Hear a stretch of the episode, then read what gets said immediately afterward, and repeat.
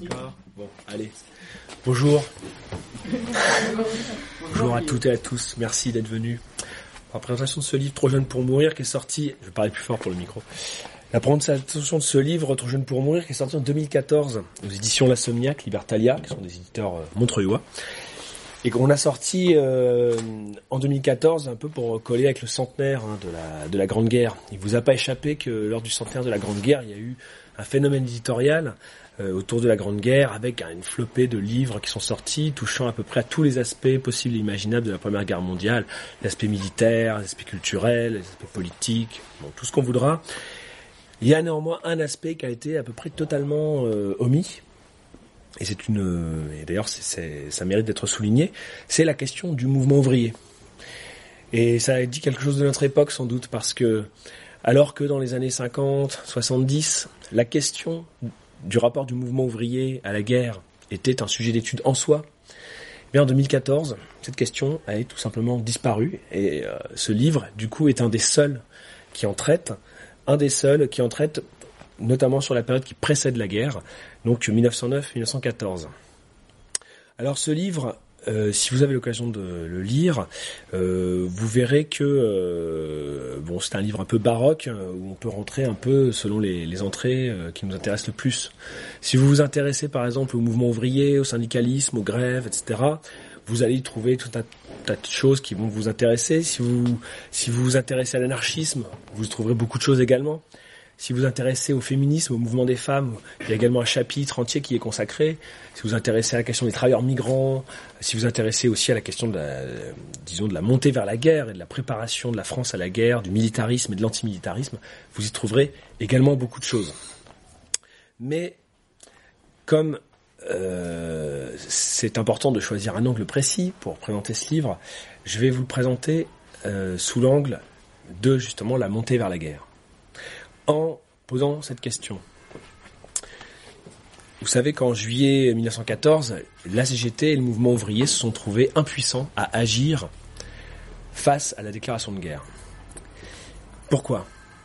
Pourquoi est-ce que la CGT et le mouvement ouvrier se sont trouvés impuissants à agir alors que, dans des situations de crise européenne analogues à l'été 1911 et à l'automne 1912, la CGT et les révolutionnaires avaient au contraire réagi avec beaucoup de vigueur et beaucoup de courage. Pourquoi est-ce qu'ils échouent à le faire dans des conditions analogues en juillet 14 Je vais essayer de répondre à cette question. Alors tout d'abord, on pense d'ordinaire que la CGT avait promis d'appeler à la grève générale pour s'opposer à la guerre et que donc en juillet 14, elle aurait failli à cette promesse. Eh bien en fait, c'est pas vrai, c'est pas comme ça que les choses se sont passées. La CGT, consciente de ses limites, euh, n'a jamais jamais promis une telle chose. Elle promettait, euh, elle s'était engagée à cela lors de son congrès confédéral de, de 1908. Elle avait adopté une motion qui disait en substance ceci le devoir de la CGT, de ses syndicats, c'est de faire l'instruction des travailleurs au plan national et international de façon à ce que, au jour d'une déclaration de guerre, la classe ouvrière y réponde par la grève générale révolutionnaire. Donc la CGT ne s'engageait pas à appeler la grève générale, elle s'engageait à faire le travail de préparation, de conviction, de façon à ce que le mouvement parte de lui-même de la base. Alors on pourrait se dire que cette motion est ambivalente, équivoque, et qu'elle peut servir au dernier moment à se dédouaner en disant Ah, mais nous n'avons pas de responsabilité puisque le mouvement doit partir de la base. Eh bien, effectivement, et d'ailleurs c'est ce qui va se passer en juillet 14. Hein. En juillet 14, euh, la direction confédérale de la CGT dira le mouvement doit partir de la base, on n'a pas de responsabilité là-dedans. Cependant, c'était pas, c'était pas, il faudrait pas prendre ça pour quelque chose de si, euh, de si équivoque que cela. En fait, il y avait un consensus au sein de la CGT sur ce mot d'ordre. Il y avait un consensus entre la direction confédérale et la gauche de la CGT.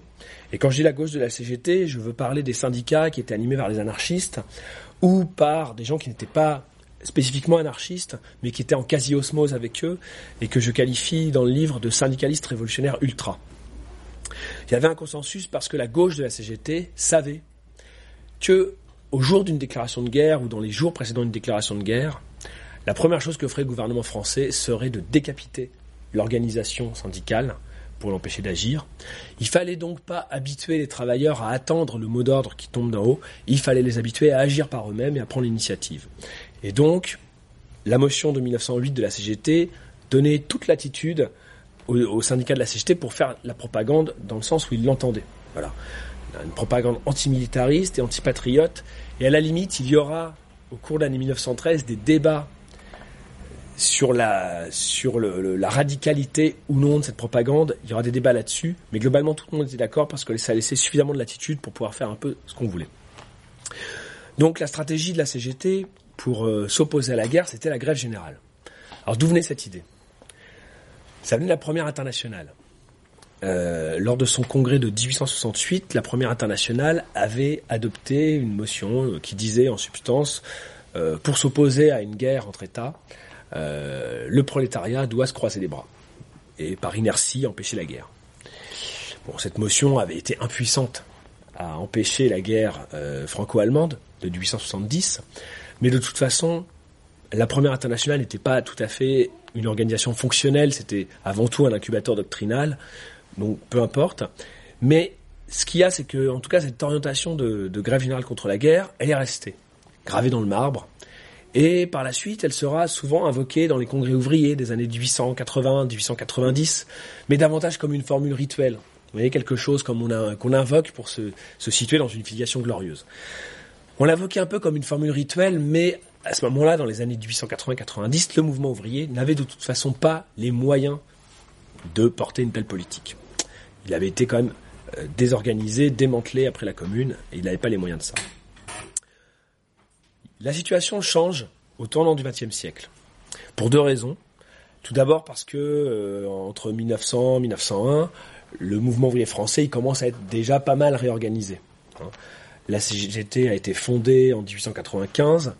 La Fédération des bourses du travail, qui était une organisation un peu plus petite et un peu plus à gauche, a été fondée en 1892. Euh, donc le mouvement ouvrier commence à avoir un peu plus les moyens de sa politique. Et puis il y a quelque chose qui fait qu'on va se poser avec davantage d'urgence cette question de la grève générale pour s'opposer à la guerre, c'est que la guerre menace. Hein, en 1900-1901, il y a des menaces de guerre entre la France et la Grande-Bretagne, notamment pour des rivalités coloniales, l'affaire de Fashoda au Soudan par exemple. Et là, il se passe un truc très important. En juin 1901, il y a pour la première fois une énorme démonstration internationale commune d'opposition à la guerre. 50 syndicalistes français, toutes tendances confondues, aussi bien de la CGT que la Fédération des bourses, aussi bien réformistes que révolutionnaires, franchissent la Manche, ils se rendent à Londres et ils participent à un énorme meeting. Je sais plus où c'était, à Hyde Park, je crois. Énorme meeting avec des dizaines de milliers de, travailleurs et avec les trade unions britanniques. Et où là, on, proclame le refus de la guerre de la part du prolétariat euh, des deux côtés de la Manche et on remet sur le tapis le mot d'ordre de grève générale contre la guerre. C'est la première fois que ce mot d'ordre revient sur le tapis, mais cette fois-ci avec l'ambition d'une réalisation possible. Donc c'est un moment important. À la même époque, il y a quelque chose d'autre qui est très important, c'est l'ultime congrès de la Fédération des bourses du travail. La Fédération des bourses tient son ultime congrès à Alger euh, en septembre 1901. Et à ce congrès, euh, elle décide de passer à la mise en pratique en matière de propagande antimilitariste et antipatriote. Il s'agit de rentrer dans le crâne de la classe ouvrière que les travailleurs n'ont pas de patrie. On mandate le secrétaire de la Fédération des bourses euh, pour rédiger un opuscule, une petite brochure de propagande de masse sur cette question-là. Le secrétaire de la Fédération des bourses, c'est pas n'importe qui. C'est Georges Yvetot. C'est l'ancien bras droit de Fernand Pelloutier. C'est un anarchiste qui a pas son drapeau noir dans sa poche. C'est une grande gueule, quelqu'un d'assez haut en couleur, dont je parle beaucoup dans le livre. Et Georges Yvetot rédige cette brochure qui va s'appeler le Nouveau Manuel du Soldat. Le Nouveau Manuel du Soldat a une importance exceptionnelle parce que quand vous lisez cet opuscule, vous y retrouvez toute l'idéologie, c'est la matrice, si vous voulez, de toute l'idéologie et de toute la phraséologie euh, révolutionnaire, euh, antimilitariste et antipatriote pour les 15 années suivantes. Vous y trouvez toutes les formules. Contre l'armée, école du crime, contre la caserne, école de la soumission, contre les soudards galonnés, contre le bagne militaire, biribi, où on envoie les soldats indisciplinés qui vont être soumis au sadisme des chaouches, les sous-offres.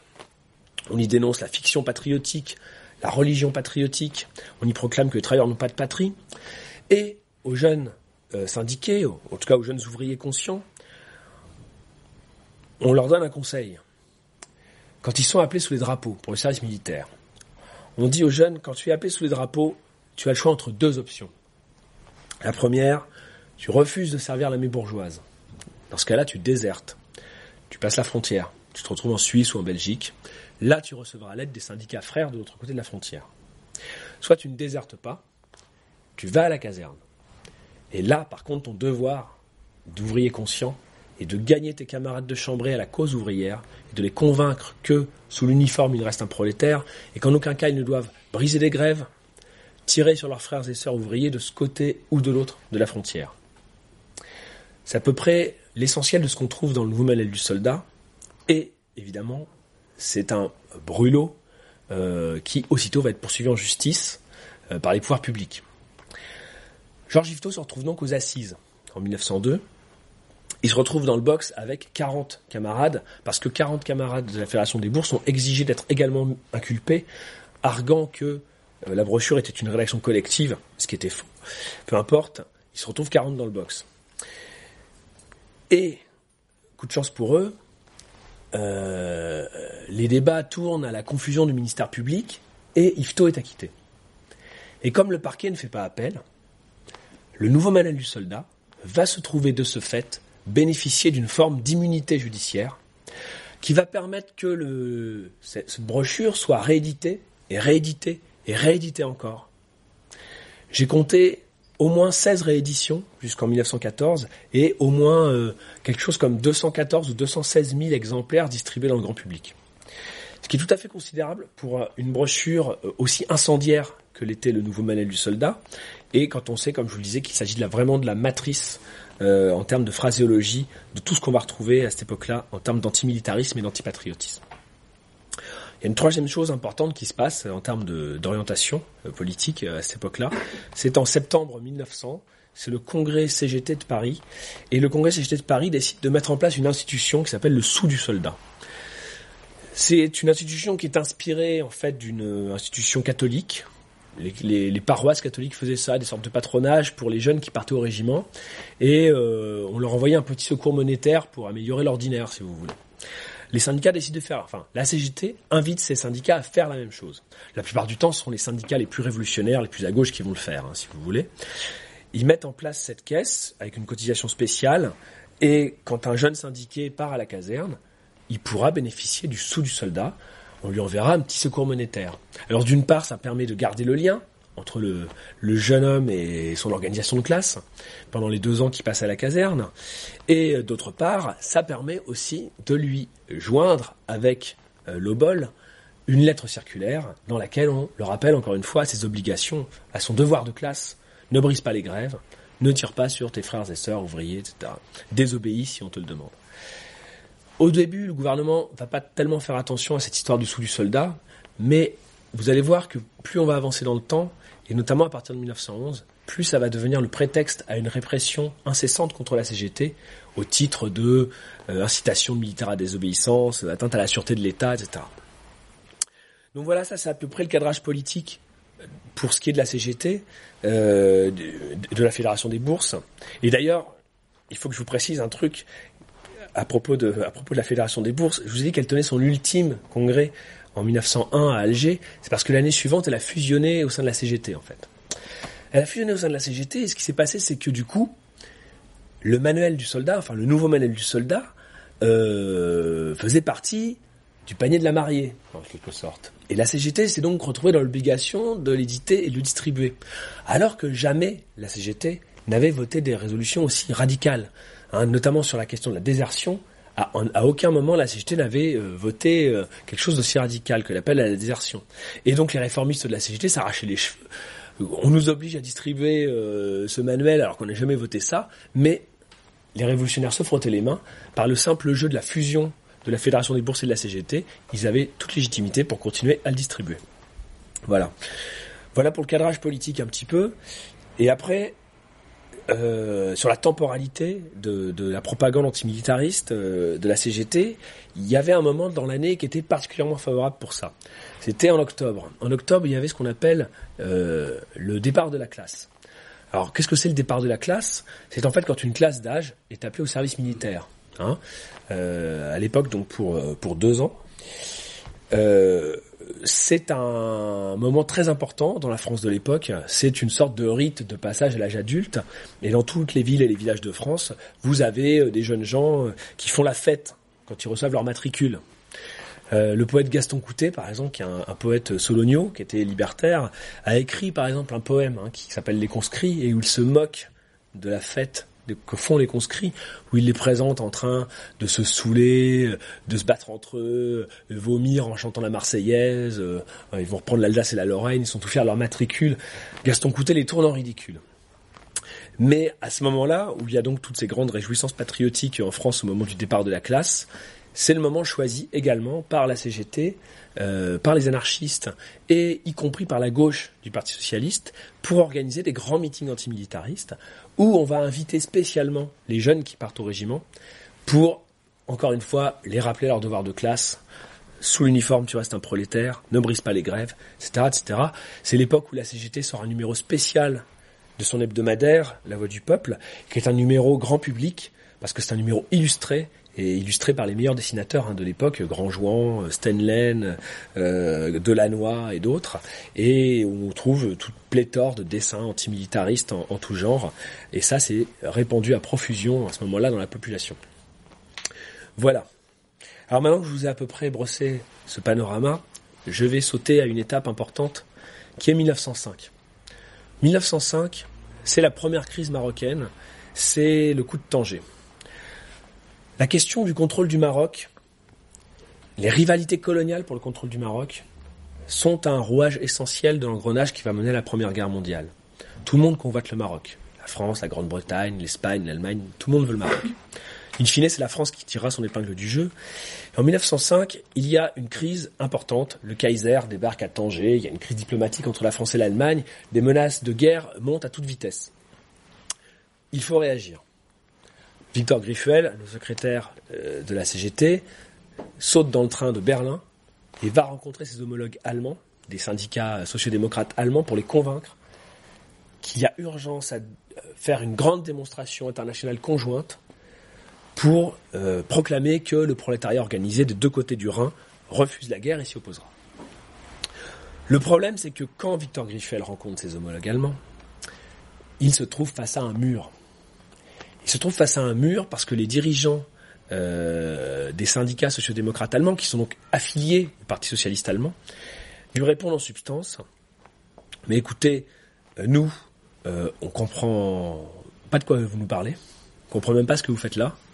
Si vous voulez qu'on fasse quelque chose ensemble, il faut que, au préalable, votre Parti socialiste se mette d'accord avec notre Parti socialiste. Et ensuite, on pourra voir pour marcher ensemble.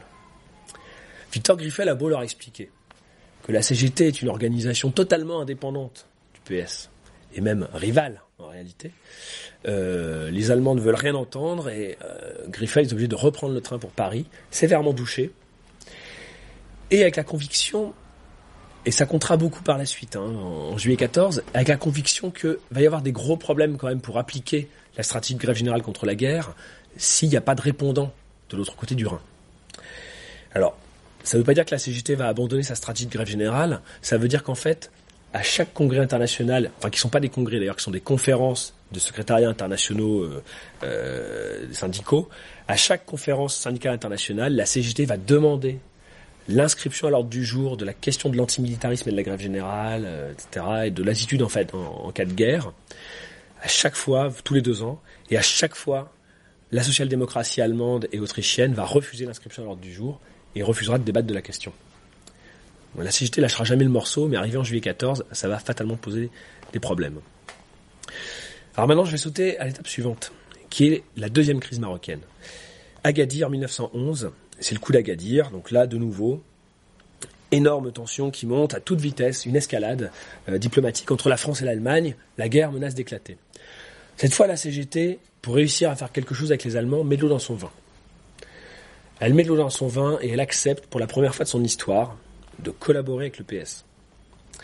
Donc il y a un énorme meeting à Paris, salle Wagram, qui est une des, grandes salles euh, des meetings ouvriers de l'époque. il y a à peu près 10 000 travailleurs euh, qui se rassemblent. Et là, vous avez euh, tout le gratin de la CGT, hein, à la tribune, le secrétaire, Léon Jouot, Georges Yvetot, dont je vous ai parlé tout à l'heure, Alphonse Mérem, le secrétaire des métaux, et d'autres, Bourderon, tout ça.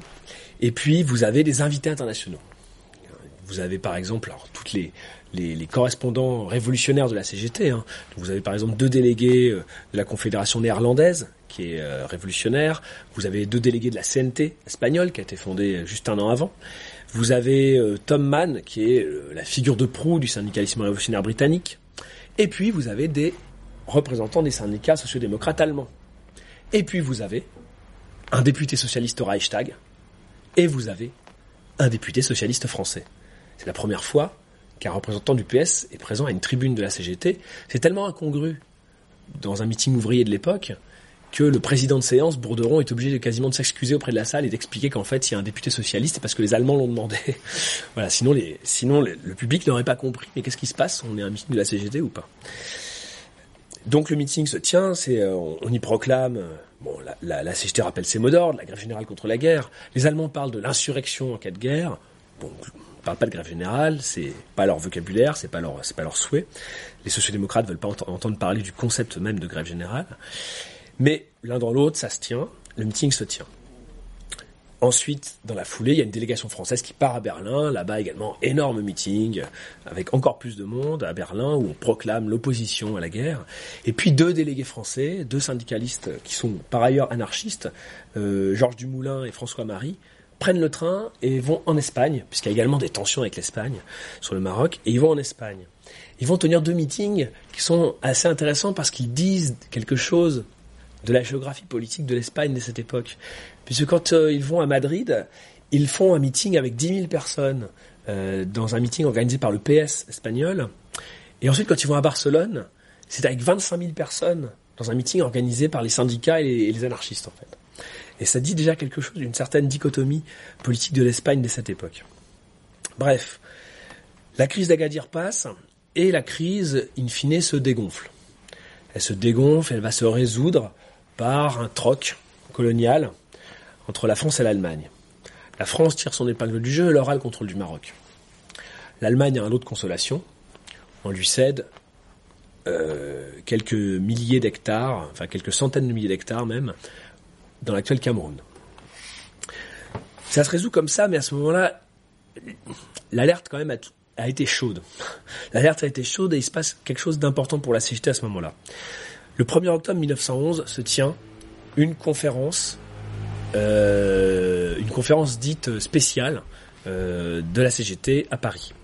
C'est une conférence nationale, c'est pas tout à fait comme un congrès, c'est-à-dire que c'est pas des délégués des syndicats euh, qu'on retrouve là, c'est uniquement les représentants des fédérations et des bourses du travail et des unions de syndicats.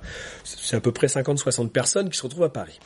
On traite de divers sujets à cette conférence, mais il y a un moment de la conférence qui est à huis clos, parce qu'on va y parler de l'attitude en cas de guerre. Cette conférence est à huis clos, donc on n'a pas le compte-rendu dans la presse ouvrière ni dans la presse généraliste. On sait ce qui s'y est dit par les rapports de police, par le mouchard qui était dans la salle.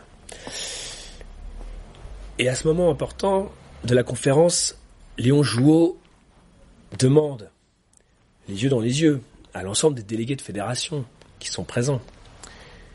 L'alerte a été chaude. Il leur demande quelle est notre capacité réelle aujourd'hui, si la situation se présente de nouveau, quelle est notre capacité réelle à entraîner la classe ouvrière dans une grève générale?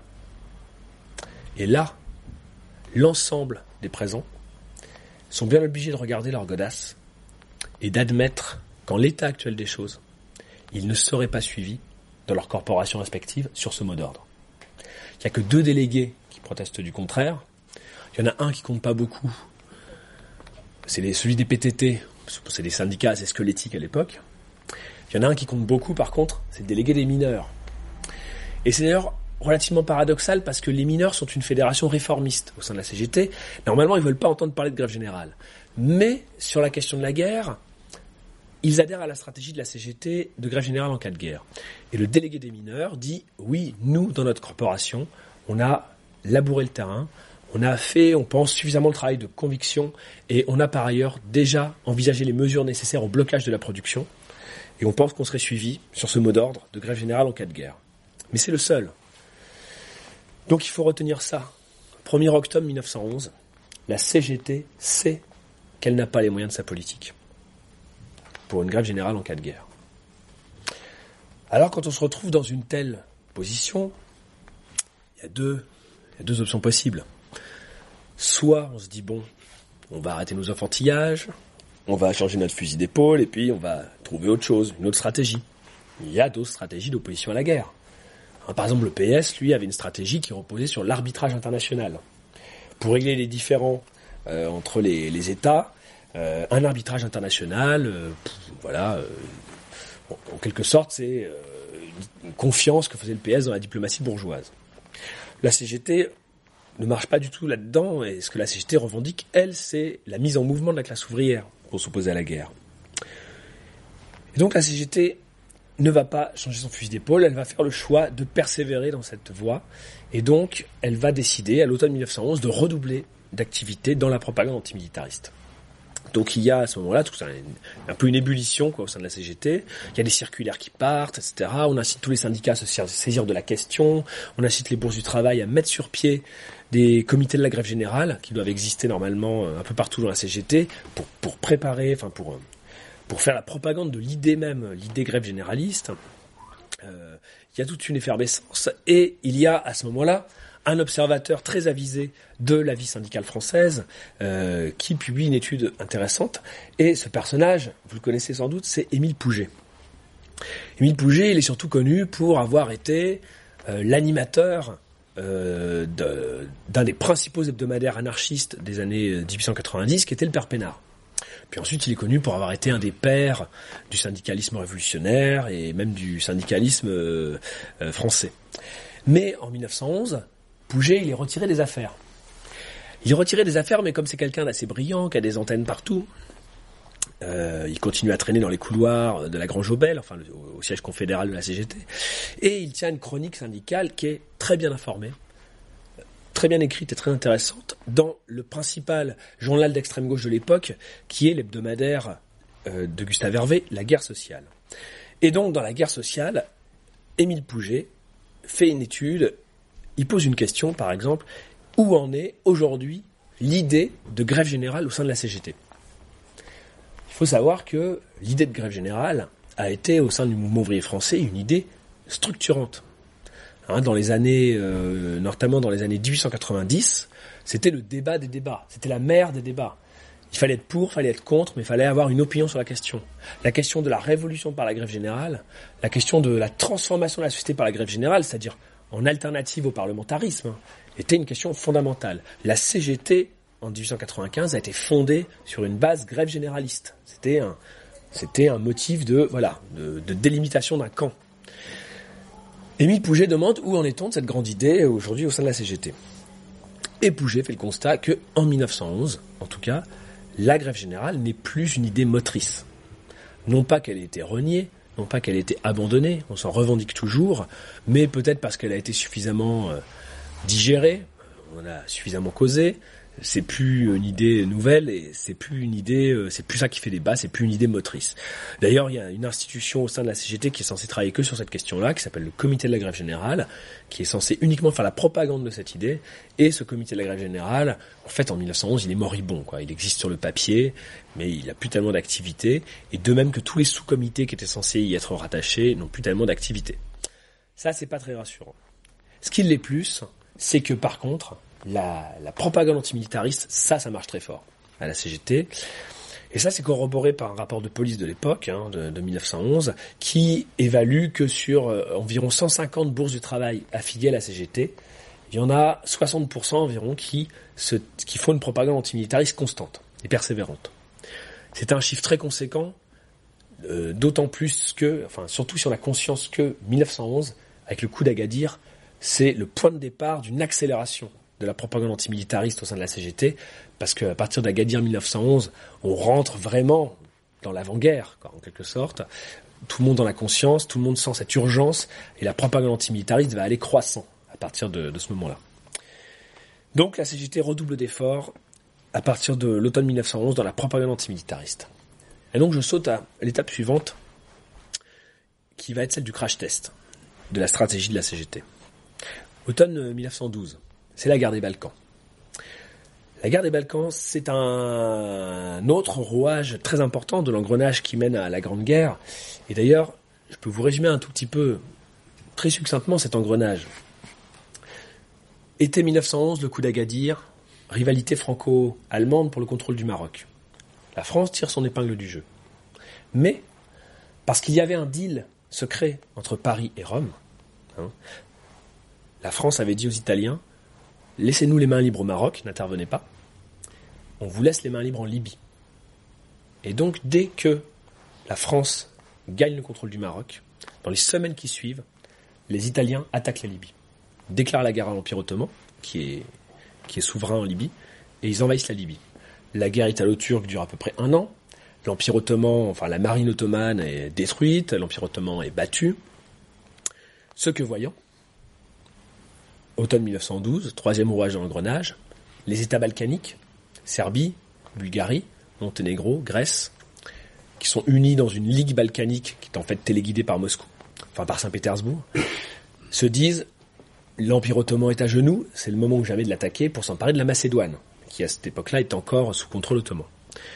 Les, les Balkaniques attaquent à l'automne 1912 l'Empire ottoman, qui est battu avec une vitesse qui déconcerte toute l'Europe. En trois semaines, l'armée ottomane est pliée, les Bulgares sont quasiment en train d'assiéger les faubourgs d'Istanbul. à ce moment-là, euh, il y a des menaces de guerre importantes entre l'Autriche-Hongrie et la Russie, je vais y venir. Mais les Balkaniques euh, emportent, emportent, le, morceau et euh, on arrive au quatrième orage de l'engrenage. L'Allemagne, dans cette nouvelle configuration européenne, se sent très affaiblie. Très affaiblie parce que cernée par l'alliance franco-russe, parce que son allié ottoman est en miettes, parce que son allié italien est aux abonnés absents, la preuve il s'est attaqué aux Ottomans, parce que son allié autrichien apparaît comme le nouvel homme malade de l'Europe, très affaibli dans sa composante slave, et donc l'Allemagne se sent en danger. À ce moment-là, l'Allemagne se lance dans une course aux armements et augmente son armée de caserne d'environ 180 000 hommes. Ce que voyant, la France, à son tour, se lance dans la course aux armements et décide d'augmenter son armée de caserne de 160 000 hommes et de resserrer les liens militaires avec la Russie. Et on arrive là à un des derniers rouages de l'engrenage qui mène à la Grande Guerre. Je reviens à la guerre des Balkans. La guerre des Balkans, les Balkaniques euh, plient l'armée ottomane en trois semaines. À ce moment-là, il y a des tensions qui montent à toute vitesse entre euh, l'Autriche et la Russie pour le contrôle des Balkans. Les Autrichiens ne veulent pas du tout que les Russes, euh, parce que par le biais de leurs États satellites, là, mettent le pied dans les Balkans. La tension monte très très vite, il y a une mobilisation des troupes hein, russes à la frontière, des, troupes autrichiennes. Si jamais Saint-Pétersbourg et Vienne entrent en guerre, par le jeu mécanique des alliances, on sait que l'Allemagne entrera en guerre, la France entrera en guerre, et peut-être même la Grande-Bretagne. Et ça, tout le monde le sait. Il n'y a aucun mystère là-dessus.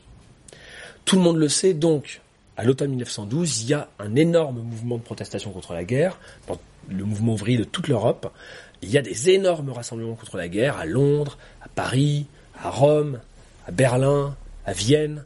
Il n'y en a pas à Saint-Pétersbourg parce que l'autocratie interdit euh, toute contestation de ce type. Mais il y a un, soulèvement de protestation contre la guerre dans toute l'Europe. Et à ce moment-là, l'international socialiste décide de frapper un grand coup en faisant un truc un peu spectaculaire. Ils organisent un congrès international contre la guerre. Ce congrès se tient à Bâle, en Suisse, à la frontière franco-allemande, et euh, à ce congrès vont affluer tous les partis socialistes d'Europe et tous les syndicats qui sont liés à la social-démocratie européenne. Euh, D'ailleurs, Aragon, dans son roman Les cloches de Bâle, raconte un petit peu ce congrès de Bâle qui euh, se termine de façon un peu spectaculaire sous les voûtes de la cathédrale de Bâle, drapée de rouge, avec des grands discours comme ça avec Jean Jaurès et, tous les leaders de la social-démocratie allemande. Vision un peu curieuse. Mais en tout cas, il y a à ce moment-là une forte pression externe et interne à la CGT pour que la CGT participe au congrès de Bâle. Hein.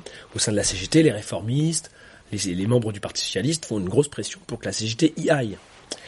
Mais la CGT, en bonne euh, centrale euh, syndicaliste révolutionnaire, refuse de passer sous les fourches codines de la social-démocratie et refuse de se rendre à Bâle. Et non seulement la CGT ne se rend pas à Bâle, mais elle va organiser son propre congrès extraordinaire, concurrent, en même temps, à Paris, le même week-end, le 24 et 25 novembre 1912. avec cet argument, en disant mais à Bâle, il va y avoir quoi? On va nous tenir des grands discours platoniques, pacifistes, etc. Et puis ça va être tout. Nous, la CGT, nous allons faire beaucoup mieux. Nous, nous allons mettre la classe ouvrière en action. Et pour ça, on va convoquer un congrès extraordinaire qui va se tenir à Paris, dont l'enjeu va être l'organisation d'une grève générale préventive contre la guerre. C'est donc très important parce que c'est vraiment le crash test de la stratégie de la CGT. Ce congrès extraordinaire de la CGT, il mérite une mention spéciale parce que euh, il en dit long sur l'habileté stratégique des dirigeants syndicalistes révolutionnaires de la CGT de l'époque. Dans les années précédentes, la CGT avait essayé à plusieurs reprises des grèves générales, mais ça n'avait jamais marché. 1908, 1909, 1910, à chaque fois ça avait été des échecs. Pourquoi? Parce que le mot d'ordre de grève était décidé au sein du comité confédéral, où se réunissaient les dirigeants des fédérations, et puis après le mot d'ordre, il arrivait à la base, il n'était pas forcément suivi. Hein. Alors il était suivi par certaines fédérations qui étaient très révolutionnaires, qui, qui répondaient toujours présents, hein, notamment la fédération du bâtiment, qui est véritablement l'épine dorsale de la CGT et du syndicalisme révolutionnaire à l'époque, qui répond toujours présent, toujours en grève, toujours en lutte, toujours là, mais c'est loin d'être le cas de toutes les fédérations. Et puis au sein de la CGT, il y a des fédérations réformistes qui, elles, comme elles sont contre la grève générale, de toute façon, elles font même pas descendre le mot d'ordre. Notamment euh, les cheminots, le livre, les mineurs. Bon, ça c'est des gens qui suivent pas ce type de mot d'ordre. Alors, comment, comment réussir à contourner ces gens-là? Comment réussir à contourner les dirigeants des fédérations réformistes, comment réussir à faire en sorte que la base s'empare vraiment de cette organisation de grève générale Et bien tout simplement en convoquant un congrès extraordinaire. Parce que dans un congrès extraordinaire, c'est pas les délégués des fédérations que vous avez, c'est vraiment des représentants des syndicats. Et si en plus vous annoncez que l'enjeu central du congrès, c'est de préparer une grève générale contre la guerre, vous savez que les syndicats qui vont envoyer du monde, c'est les plus à gauche, les plus radicaux, les plus révolutionnaires. Et c'est effectivement ce qui va se passer. Le congrès extraordinaire de novembre 1912 est un grand succès. Euh, il y a énormément de monde qui vient. Il y a plus de 1000 syndicats qui sont représentés. C'est encore plus qu'au congrès régulier qui s'était tenu au Havre deux mois avant. Euh, le congrès se tient à la Bellevilloise, une coopérative euh, de Paris 20e. La salle est noire de monde, il n'y a, pas assez de place pour que tout le monde s'assoie. Et la grève générale est votée par acclamation. Alors il y a quelques, il y a quelques militants réformistes qui tentent de s'y opposer en disant mais non mais c'est n'importe quoi, c'est pas comme ça qu'il faut faire, euh, machin. Mais globalement l'ambiance est assez est vraiment très très électrique et donc assez rapidement ils sont un peu euh, ils comprennent que c'est pas la peine euh, d'essayer et la grève générale est votée par acclamation. Et on décide d'organiser une journée de grève générale préventive pour le 16 décembre 1912. Alors pourquoi pourquoi le 16 décembre? Parce que c'est un lundi. Et pourquoi un lundi? Alors ça, c'est une petite finesse syndicaliste. C'est parce qu'en fait, le lundi, traditionnellement, le taux d'absentéisme était plus élevé sur les chantiers et dans les usines, à cause de l'alcoolisme du dimanche. C'est ce qu'on appelait faire la Saint-Lundi. Donc quand vous faisiez une grève générale un lundi, vous amélioriez le score. Donc, et puis ça laisse trois semaines de préparation par ailleurs. Donc, l'ensemble des, délégués au congrès repartent dans leur région, gonflés à bloc, ils ont trois semaines devant eux pour réussir à organiser cette grève générale. Seulement, je vous rappelle que nous sommes à ce moment-là dans un contexte de crise européenne aiguë et que la guerre peut éclater d'un jour à l'autre, d'une semaine à l'autre. Il y a donc une pression énorme sur les épaules des militants de la CGT qui préparent la grève générale. Le gouvernement va tout faire pour leur mettre des bâtons dans les roues. Ça va être des perquisitions dans les bourses du travail, des perquisitions dans les locaux syndicaux, il y a des militants qui vont être arrêtés, mis en prison, inculpés, euh, il y va y avoir des, y compris des maires, des maires qui vont être euh, euh, privés de leur pouvoir politique par les préfets, parce qu'on considère qu'ils appuient l'organisation de la grève générale. Les ouvriers des manufactures d'armes vont recevoir des menaces très directes. En cas d'absence le 16 décembre, ils sont révoqués. Donc ça, ça va être d'ailleurs assez dissuasif. Et donc, il y a donc une, mise en branle de la répression déjà pour empêcher le succès de cette grève générale. Il faut savoir que, à l'époque, par ailleurs, pas un militant n'ignore l'existence d'une liste noire des antimilitaristes à arrêter en cas de guerre. Cette liste noire se nomme le carnet B. On en a appris l'existence de façon fortuite en mars 1912, euh, lors d'un procès. Il y a eu un peu une maladresse d'un de quelqu'un du parquet. Et on a appris l'existence de cette liste noire. Alors il y a eu une enquête voilà, de, la presse d'extrême gauche. Non mais qu'est-ce que c'est que, qu'est-ce que ce carnet B quoi? Et on a découvert le poteau rose. Donc il y a eu une interpellation à la Chambre, euh, mais qu'est-ce que c'est que cette histoire de carnet et tout, et le ministère de la Guerre a été obligé de reconnaître publiquement, oui, effectivement, cette liste noire existe, elle, euh, existe dans nos services, et donc, euh, aussitôt qu'il l'a avoué, il en profite pour la faire approuver par l'Assemblée nationale, et donc le carnet est approuvé par un vote massif à l'Assemblée nationale, donc tout le monde sait, tout le monde sait que le carnet existe. Euh, on saura par la suite, après-guerre, hein, euh, que sur ce carnet B, il y a un chiffre qui a été donné, hein, il y avait 1771 noms inscrits en 1914. Très précisément. Mais à l'époque, en 1912, on n'en sait rien. L'humanité publie une estimation à 15 000 noms. 15 000 noms, ça signifie que les militants de l'époque pensent que dès lors qu'on est un tout petit peu un tout petit peu en avant, quoi. Dès lors qu'on, dès lors qu'on milite un peu, on est fatalement inscrit au carnet B. Et donc on mérite, on mérite l'arrestation. Et l'arrestation en cas de guerre, ça veut pas forcément dire juste se retrouver en prison au régime politique. Ça peut vouloir dire pire. Hein. En 1913, l'armée française construira deux camps de concentration dans la Sarthe et dans le Morbihan. Hein. ça s'appelle comme ça déjà à l'époque, hein, des camps de concentration, pour enfermer les antimilitaristes, antipatriotes, euh, espions, saboteurs de la défense nationale, et etc.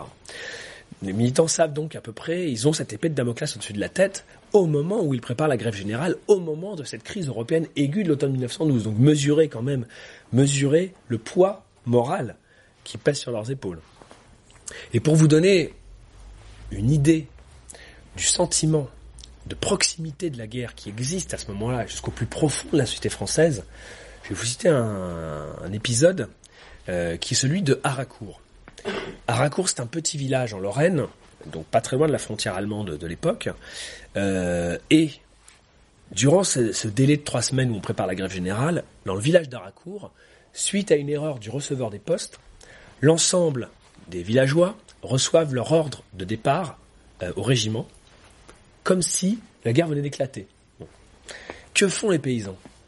Est-ce que ils grognent? Est-ce qu'ils traînent les pieds? Est-ce qu'ils s'en soumettent? Eh bien, pas du tout. Comme un seul homme, ils sonnent le tocsin, ils partent à la caserne. Donc, à ce moment-là, toute la presse bourgeoise s'empare de l'épisode d'Aracourt pour le monter en épingle, pour dire voilà, c'est bien la preuve que les antimilitaristes ne pèsent rien, les antipatriotes n'existent pas, les vrais Français sont patriotes, les vrais Français se battront et défendront leur pays, etc., etc. La presse ouvrière et la presse euh, révolutionnaires se cabrent par rapport à ça et protestent. Mensonges, légendes, euh, on a, voilà, on grossit, on force le trait, etc. Mais tout ça pèse encore une fois hein, sur euh, quand même le l'enthousiasme et le, moral pour préparer pour préparer la grève générale. Bon, malgré tout, les militants font le boulot. Les militants font le boulot et on arrive, on arrive à la date fatidique du 16 décembre 1912. Alors, euh, le soir du 16 décembre, on fait les comptes. Alors d'ailleurs, comment fait-on les comptes pour euh, un grand événement comme celui-ci à l'époque? C'est l'occasion pour moi de vous d'évoquer un peu euh, une institution qui n'existe plus hein, mouvement syndical, mais qui a été réinventée néanmoins en 2008-2009 au moment des grèves d'ouvriers sans papier de la région parisienne. Cette institution, c'est la carte de grève. Alors qu'est-ce que c'est qu'une carte de grève? La carte de grève, c'est euh, petite carte comme ça, hein, cartonnée, sur laquelle vous avez euh, par exemple la date euh, où est inscrite l'événement. Alors on en éditait une à chaque 1er mai par exemple, parce que je vous rappelle qu'à l'époque le 1er mai n'était pas férié, le 1er mai était une journée de lutte de classe et chaque 1er mai il y avait la grève générale. Euh, on préparait la grève générale en France. Donc vous aviez une carte de grève qui était éditée pour le 1er mai ou qui était éditée par exemple pour la grande grève du bâtiment parisien de l'été 1911 ou pour la grève générale du 16 décembre 1912. Vous aviez dessus donc la date, vous aviez un dessin, vous aviez une formule, en l'occurrence les travailleurs n'ont pas de patrie, ce genre de choses. Et puis euh, le jour euh, de la grève, l'ensemble des, des, ouvriers en grève se rendent à la bourse du travail vont remplir, signer leur carte de grève, elle est tamponnée par le syndicat, et le syndicat garde le talon, et le soir, ça permet de faire les comptes. Mais en réalité, cette carte de grève n'a pas du tout qu'une valeur de comptabilité, qu'une valeur de, ne sert pas qu'à quantifier les grévistes. Cette carte de grève a une autre fonction, qui est plus insidieuse, qui est une fonction disons, qui, qui sert à inciter à la discipline de classe. Je vous cite un exemple. À l'époque, dans certaines corporations très organisées, comme par exemple le bâtiment, encore lui, si vous étiez un ouvrier du bâtiment et que vous vous pointiez un jour sur un chantier pour trouver de l'embauche, vous avez toutes les chances de voir venir à vous deux, trois militants de la fédération du bâtiment qui venaient vous voir en disant ah bonjour, salut, bienvenue. T'es dans quel métier T'es dans quelle partie Tu cherches du travail D'accord, on va voir ça, tout ça. Mais au fait, dis-nous, est-ce que tu peux nous montrer ta carte de grève De la dernière grève Du 1er mai? Et si à ce moment-là, l'infortuné personnage est incapable de montrer sa carte de grève, il y a toutes les chances qu'il s'entende répondre Ah ben écoute, on est désolé pour toi, mais là, il va falloir que tu trouves du travail ailleurs, parce qu'ici, on est des ouvriers conscients et on bosse pas avec les jaunes. Voilà. Alors c'est pour vous dire, alors ça marchait pas dans toutes les corporations, mais dans le bâtiment, qui était une corporation très organisée, euh, c'était quelque chose qui, à cette époque-là, était monnaie courante. Voilà.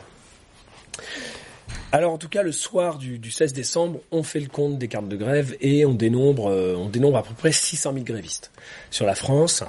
Alors c'est loin d'être un triomphe, c'est pas non plus un bide. Hein.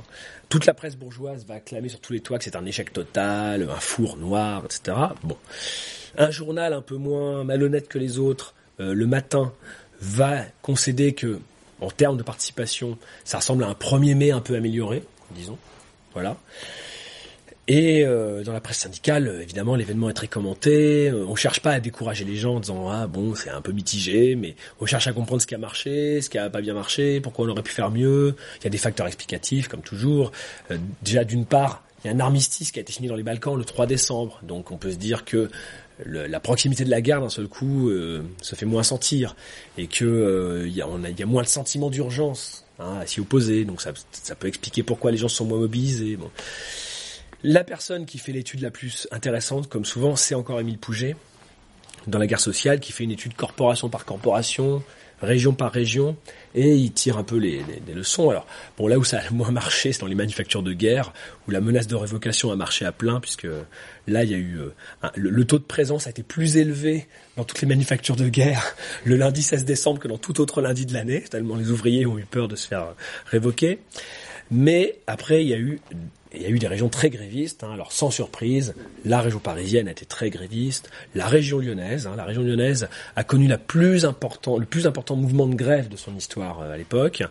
Euh, dans les régions où la CGT est bien implantée, alors par exemple les manufactures de chaussures Normandie, euh, la métallurgie dans le Vimeux, hein, dans la Somme, les ouvriers agricoles dans le Midi, les bûcherons du Cher, euh, voilà. Il y a des régions comme ça qui se, qui se détachent un peu, dans certains ports également, Brest. Et puis, euh, il y a des bonnes surprises, hein, c'est-à-dire des choses qui étaient un peu inattendues. La première, c'est les Ardennes. Les Ardennes, c'est un département frontalier. Généralement, on a un peu peur des Allemands. Euh, et bien en fait, les Ardennes ont marché très très fort. Hein. 50 000 grévistes pour un département rural comme celui-là, c'est c'est énorme, c'est considérable. Ça, c'est une bonne surprise. L'autre bonne surprise, euh, c'est les mineurs les mineurs n'ont pas menti. Les mineurs n'ont pas menti, ils ont marché, ils ont fait grève, avec des taux euh, de grève euh, très importants, 30% selon certains les bassins miniers, 30%, hein. 50%, jusqu'à 90% par endroit. Les mineurs ont marché, et ça, c'est capital, souligné Mille Pouget, parce que sans charbon, on ne fait pas la guerre. Sans charbon, on ne fait pas rouler un train. Sans charbon, on ne fait pas avancer un cuirassé. Donc ça, c'est absolument capital dans la stratégie de grève générale contre la guerre. Et Pouget, au terme de son étude, euh, termine un petit peu parce qu'il s'agit Pouget est un militant, il s'agit pas de c'est pas c'est pas juste un journaliste. Donc il s'agit pas de décourager les militants, il s'agit de tirer des leçons euh, des leçons qui permettent de continuer à avancer. Et donc Pouget termine un peu par une pirouette hein, son article et il dit voilà, certes, il faut reconnaître que cette grève générale du 16 décembre n'a pas été ce que nous espérions. Mais le gouvernement doit à présent être convaincu qu'il existe dans la classe ouvrière de ce pays une minorité révolutionnaire qui est prête à l'action. Et que, s'il s'avisait de déclarer la guerre, sa mobilisation générale à lui serait certainement bien moins générale que notre grève générale à nous. Petite pirouette qui permet de conclure sur une note optimiste. Et une question.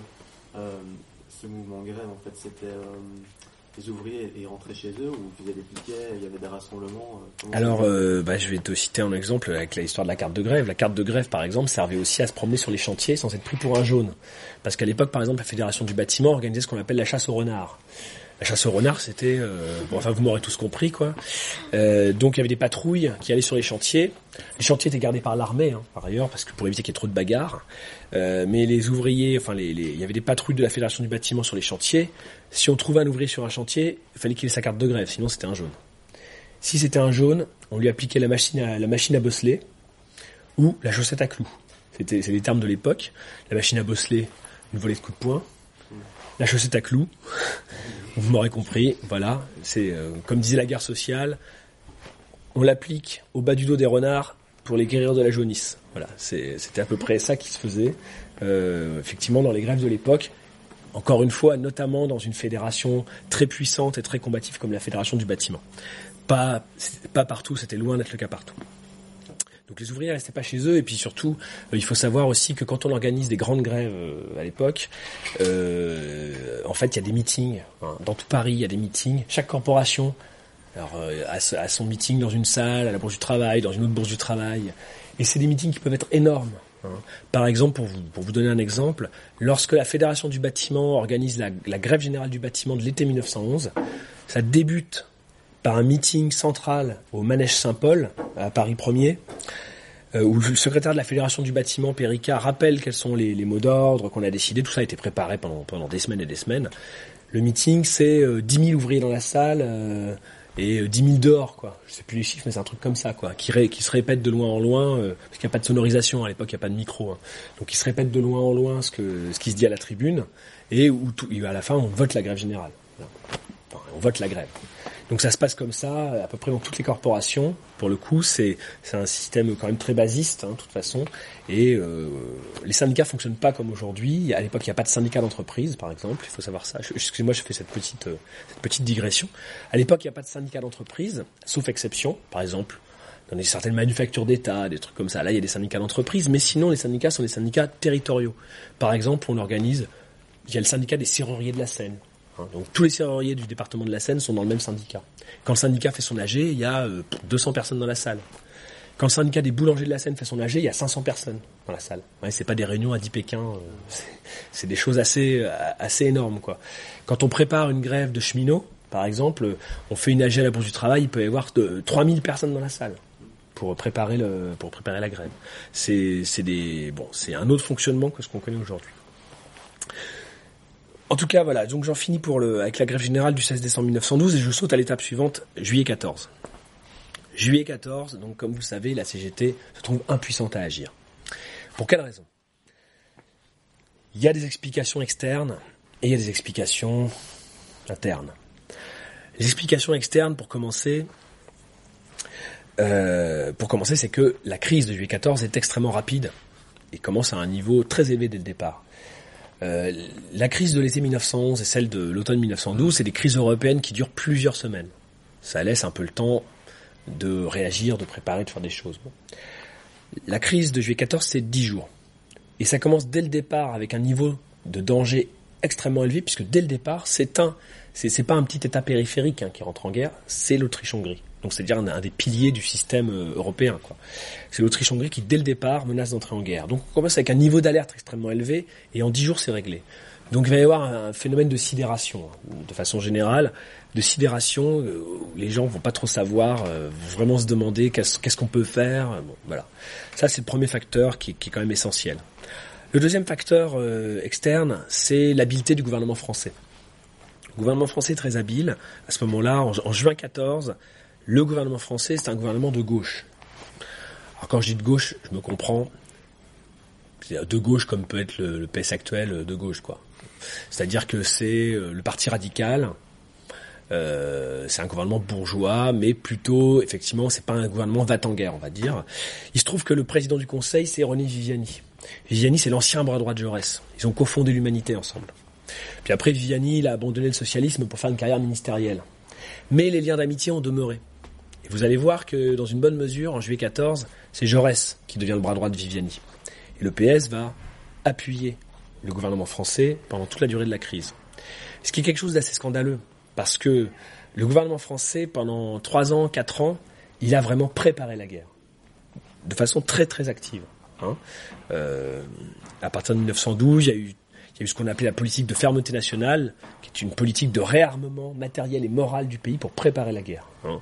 C'est euh, avec des lois militaristes, avec euh, tous les samedis on fait défiler l'armée dans Paris euh, avec des fanfares pour que les gens viennent crier vive la France, vive l'armée. Enfin, il y a tout un travail de préparation idéologique et matérielle à la guerre qui, qui dure à partir d'Agadir jusqu'en 14.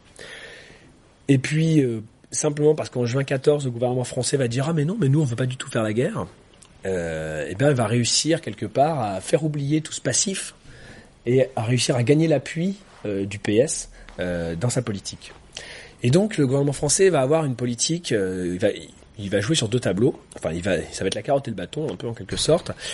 D'un côté, il va rassurer, distiller intoxiquer même. Le Parti socialiste et s'en servir comme courroie de transmission en direction de la CGT, et de l'autre, il va matraquer et taper sur les antimilitaristes et les gens qui menacent effectivement de s'opposer à, la déclaration de guerre.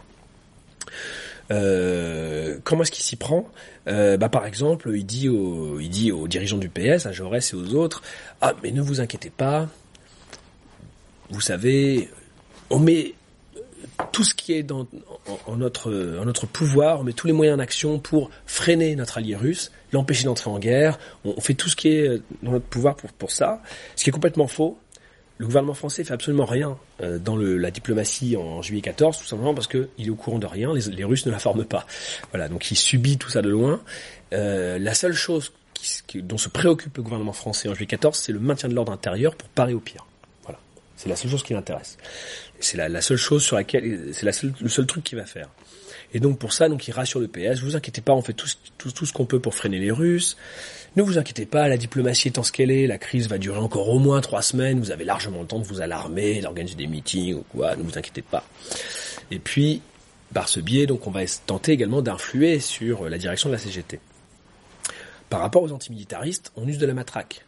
Le 27 juillet au soir, vous avez la dernière euh, grande manifestation antimilitariste avant la guerre, à l'appel de la bataille syndicaliste, qui est le quotidien lié à la CGT. 100 000 personnes dans, la rue qui crient à bas la guerre, qui sont matraquées par la police. Euh, on se bat à Paris dans toute la nuit, c'est assez violent. Euh, et puis le lendemain, 28 juillet, se tient le premier comité confédéral de la CGT, depuis le début de la crise, où on doit décider qu'est-ce qu'on fait. Là, euh, eh bien, c'est un moment capital parce que la CGT euh, va euh, va apparaître comme assez assez peu sûre d'elle-même. Hein. Écoutez bien ce qui se passe. Le comité confédéral n'a pas commencé depuis 20 minutes que tout d'un coup le téléphone sonne. On appelle le secrétaire, on joue au téléphone, il y va, quelqu'un, vraisemblablement un journaliste de l'humanité, l'informe que de sources gouvernementales sûres, Demain matin à 6h du mat, le carnet B entre en application. Il y aura une rafle de 600 militants dans tout Paris. Léon Jouot revient dans la salle et annonce aux membres du comité confédéral, bon bah voilà ce qui nous attend demain. Ça jette comme un froid. Ça jette comme un froid. Parce que je vous rappelle que la direction confédérale de la CGT n'a aucune certitude d'être suivie sur un appel à la grève générale en cas de guerre. Je vous, rappelle qu'en octobre 1911, ils pensaient qu'ils n'avaient pas les moyens. Ils ont tenté en décembre 1912 avec un peu de préparation, ça a eu un résultat mitigé. là, ils, sont assez inquiets de ce qui peut se passer. Je pense, enfin voilà, je pense qu'il faut un peu se mettre dans la tête des militants de, de, l'époque. Appeler à la grève générale, si c'est pour ne pas être suivi et juste terminer devant un poteau d'exécution pour trahison nationale, on peut se demander si l'enjeu en vaut la chandelle. Voilà, je pense que c'est un, truc à, méditer euh, pour comprendre un peu ce qui a pu se passer dans la tête des militants à ce moment-là. Donc ils sont intimidés, clairement. Le même jour, 28 juillet, il y a eu un conseil des ministres. Lors du conseil des ministres, le ministre de la guerre, Adolphe Messimy, interrogé par ses pairs sur la possibilité qu'il y ait des sabotages de la défense nationale, des sabotages de la mobilisation par des antimilitaristes, a répondu Moi, c'est simple, vous me confiez la guillotine, je vous garantis la victoire. Et aussitôt, aussitôt l'information a fuité en direction de la CGT, sinon elle n'a pas d'intérêt évidemment. Voilà, donc les militants savent qu'ils ont cette épée de Damoclès au-dessus de la tête et que s'ils font euh, euh, font un faux pas, euh, ils savent ce qui les attend. Donc ça compte un petit peu. Et donc la CGT, à ce moment-là, le 28 juillet, va renoncer à appeler à la grève générale, pour le moment. Elle pense qu'elle n'a pas les moyens, disons. Et puis elle se dédouane. Euh, je vous rappelle ce que je vous disais au début. Elle se dédouane dans un... Bon, de toute façon, le mouvement est censé partir de la base. Hein voilà, on n'a pas, nous on a fait notre travail, quoi, en quelque sorte. Le mouvement est censé partir de la base, on va voir ce qui se passe. puis évidemment, il se passe rien de spécial. Euh, voilà. Donc ça, c'est un petit peu les, ça c'est un petit peu les, facteurs externes. Euh, et pour ce qui est des, des, facteurs internes, on peut poser la question, c'est pourquoi la CGT manque à ce point de confiance en elle en fait en juillet 14 et pense qu'elle sera pas suivie euh, sur le mot d'ordre de, de, grève générale contre la guerre. Parce qu'on pourrait, on pourrait faire des objections et tout dans le bouquin. L'ultime chapitre est consacré à ces, à ces dix jours cruciaux hein, de, de, de, de, avant la Première Guerre mondiale, et où, euh, où je, je, raconte demi-journée par demi-journée euh, les événements, l'évolution de la mentalité des militants, euh, où ils se disent euh, bon alors là c'est foutu. Ah non, finalement, peut-être qu'on peut faire quelque chose. Bon, alors faisons-le. Ah non, merde, c'est trop tard. Bon, attendez, stop, recommençons. Voilà. Et en dix jours, il y a un, un, mouvement comme ça permanent où on voit que les militants reprennent confiance, puis finalement, ils sont pris par la vitesse de l'événement et tout s'écroule. Mais pourquoi en juillet 14 la société manque à ce point de confiance en elle? Eh bien parce que euh, la CGT, à ce moment-là, en juillet 14, euh, il ne faut pas dire qu'elle sort d'une crise, en fait elle est encore dans une crise. Elle a traversé depuis un an, depuis juillet 1913, une crise épouvantable, euh, une crise d'effectifs, euh, une crise morale très importante et une crise qui s'est traduite par une zizanie interne avec une polémique extrêmement violente en interne qui fait que la CGT en juillet 14 se trouve objectivement assez affaiblie, très affaiblie et que euh, et que même je pense que la, la crise européenne de juillet 14 l'accueillit sans doute au pire moment pour elle, au moment où elle avait sans doute moins que moins qu'en moins qu'à l'automne 1912, c'est sûr, les moyens de sa politique. Alors, qu'est-ce que c'est que cette histoire de crise? de la CGT en 1913-1914. Pour vous expliquer, je vais revenir un tout petit peu, je vais revenir un an en arrière. Je vais revenir un an en arrière en janvier 1913. Janvier 1913, le gouvernement décide donc de euh, renforcer l'armée de caserne de 160 000 hommes en allongeant le service militaire d'un an. Hein Ça vous permet d'avoir en permanence 160 000 personnes de plus sous les drapeaux. Donc c'est la loi de trois ans que le gouvernement commence à préparer en janvier 1913. C'est une loi belliciste et, comme il se doit, l'ensemble du mouvement ouvrier français réagit aussitôt avec vigueur et va s'opposer à la loi de trois ans. Il y a même une partie d'ailleurs de la, de la gauche du parti radical, qui est pacifiste, qui va s'y opposer. Et il va y avoir une énorme campagne contre la loi de trois ans. Si vous voulez, la loi de trois ans, c'est vraiment la question qui domine tous les débats en France sur le premier semestre 1913. Il va y avoir une campagne dans toute la France, et il va y avoir des énormes rassemblements pacifistes euh, qui sont assez connus hein, au Saint-Gervais. Peut-être que ça vous dit quelque chose, cette photo de Jean Jaurès, où on le voit qui parle à une foule euh, à ciel ouvert, euh, sous un drapeau rouge. Hein, cette photo qui est un peu connue euh, a été prise le 25 mars 1913 au Pré Saint-Gervais lors d'un de ces grands rassemblements pacifistes.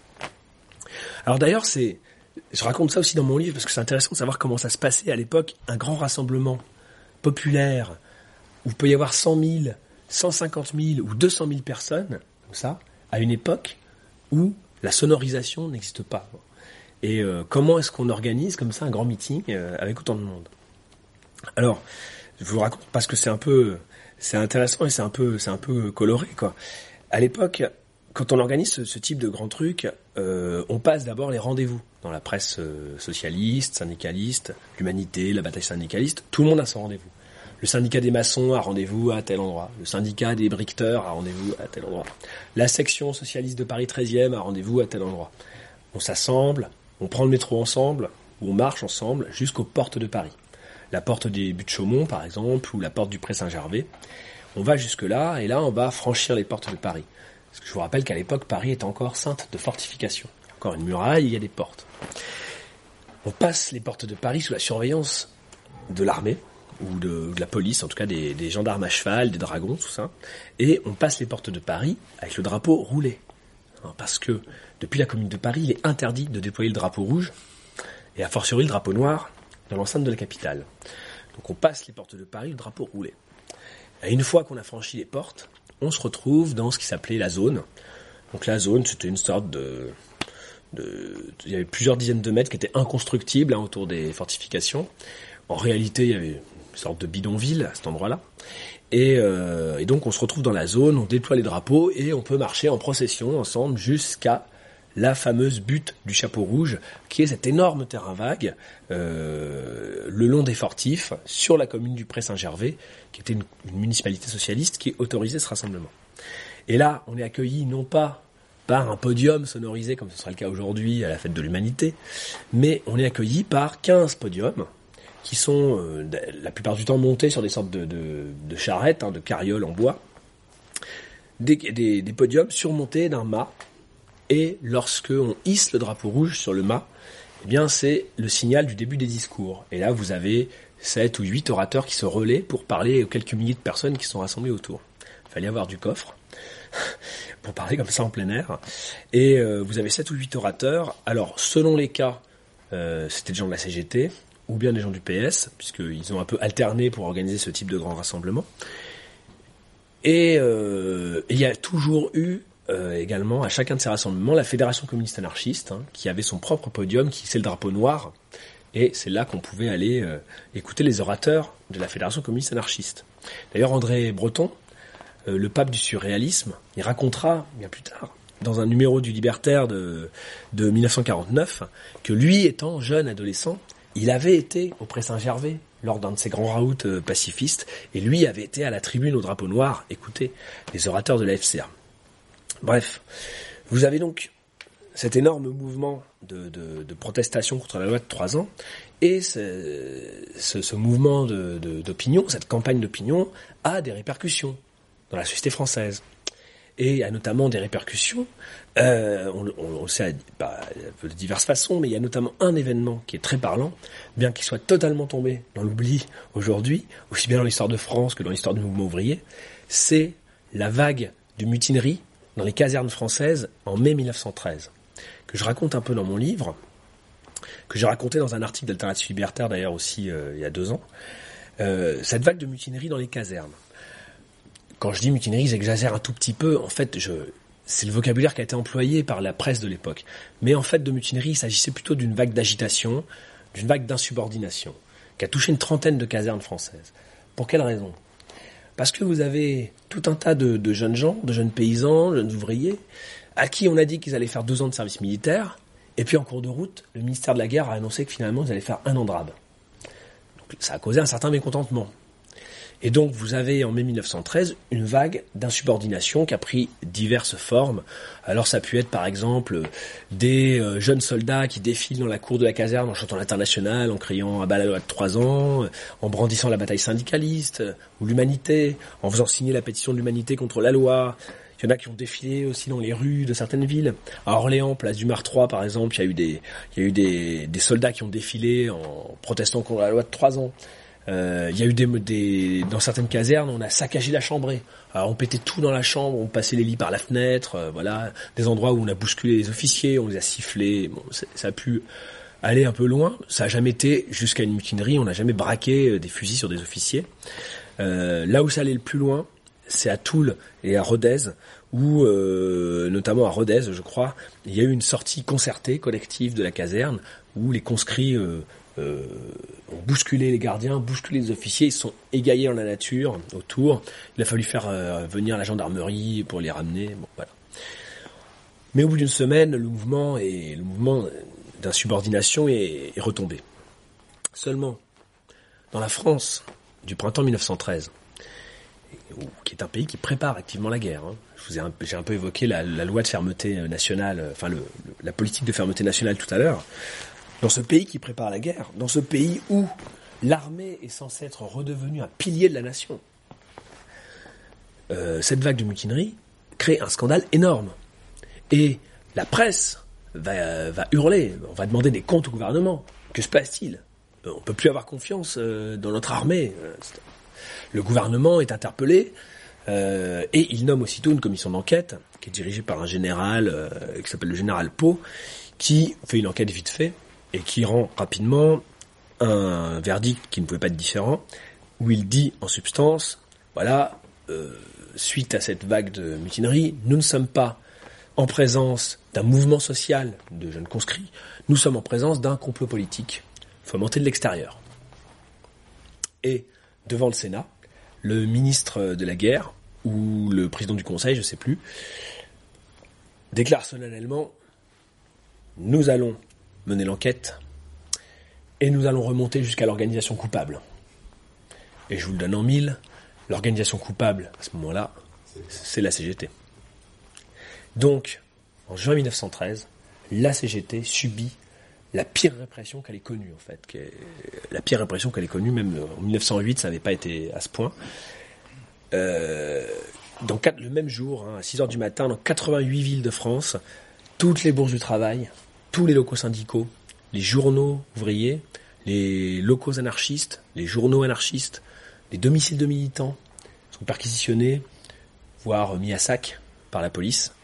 La police s'empare de toutes les pièces à conviction possibles. Elle s'empare notamment des circulaires du sous du soldat, dont je vous parlais au début. Et tout ça est ramené euh, pour constituer un dossier. C'est confié au juge Driou, qui est que les militants surnomment le juge à tout faire, puisque c'est lui qui généralement instruit toutes les affaires euh, politiques. Et le juge Driou, en quelques jours, a bouclé son dossier, atteinte à la sûreté de l'État, etc. Et il fait rafler 22 militants, donc 20 militants de la CGT, notamment du bâtiment, mais aussi Georges Gifto, 20 euh, militants de la CGT et 2 militants de la FCA, qui sont inculpés pour menées anarchistes. Alors, qu'est-ce que ça veut dire, à l'époque, d'être inculpé pour menées anarchistes? Quand vous êtes inculpé pour menées anarchistes, ça veut dire qu'en fait, vous tombez sous le coup des lois antiterroristes de 1894, qu'on appelait les lois scélérates. Les lois scélérates, euh, qui ont été donc, euh, il y a eu trois lois qui ont été votées entre décembre 1893 euh, et puis 1894. Ce sont des lois antiterroristes qui ont été votées un peu dans la panique par l'Assemblée nationale suite aux attentats de Ravachol, Émile Henry, Caserio, etc. Ces lois antiterroristes, comme toutes lois antiterroristes, sont des lois liberticides dont l'objet principal est d'amenuiser les droits de la défense. Comment amenuise-t-on les droits de la défense Alors de différentes façons. Mais il y a deux façons qui intéressent principalement les militants. La première, c'est que euh, lorsque vous tombez sous le coup de ces lois antiterroristes, vous n'êtes pas jugé aux assises, vous êtes jugé en correctionnel. La différence, c'est que quand vous êtes jugé aux assises, le verdict est rendu par un jury populaire. Un jury populaire, éventuellement, il peut être indulgent. Il peut même vous acquitter, comme il a acquitté Yvetot en 1902. Quand vous êtes jugé en correctionnel, c'est des magistrats professionnels qui vous condamnent sans coup férir. La deuxième chose importante, c'est que sur réquisition des pouvoirs publics, la presse peut se voir interdire de publier le contenu des débats, et notamment les paroles de la défense et des accusés.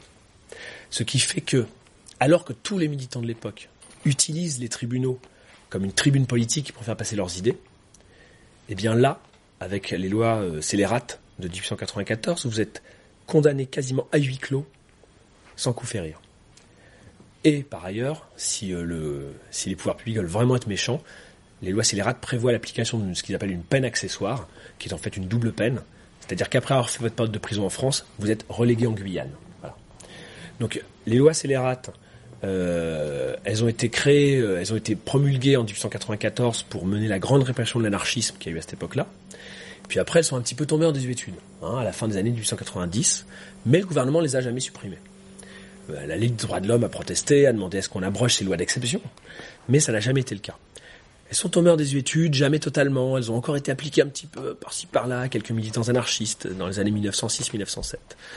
Mais ce qui se passe, c'est qu'en 1911, à partir du coup d'Agadir, à partir du moment où vraiment on rentre dans l'avant-guerre, nous on sait à posteriori que c'est l'avant-guerre, mais à partir du coup d'Agadir, le gouvernement réactive de façon systématique les lois scélérates et les applique de façon systématique aux syndicalistes de la CGT.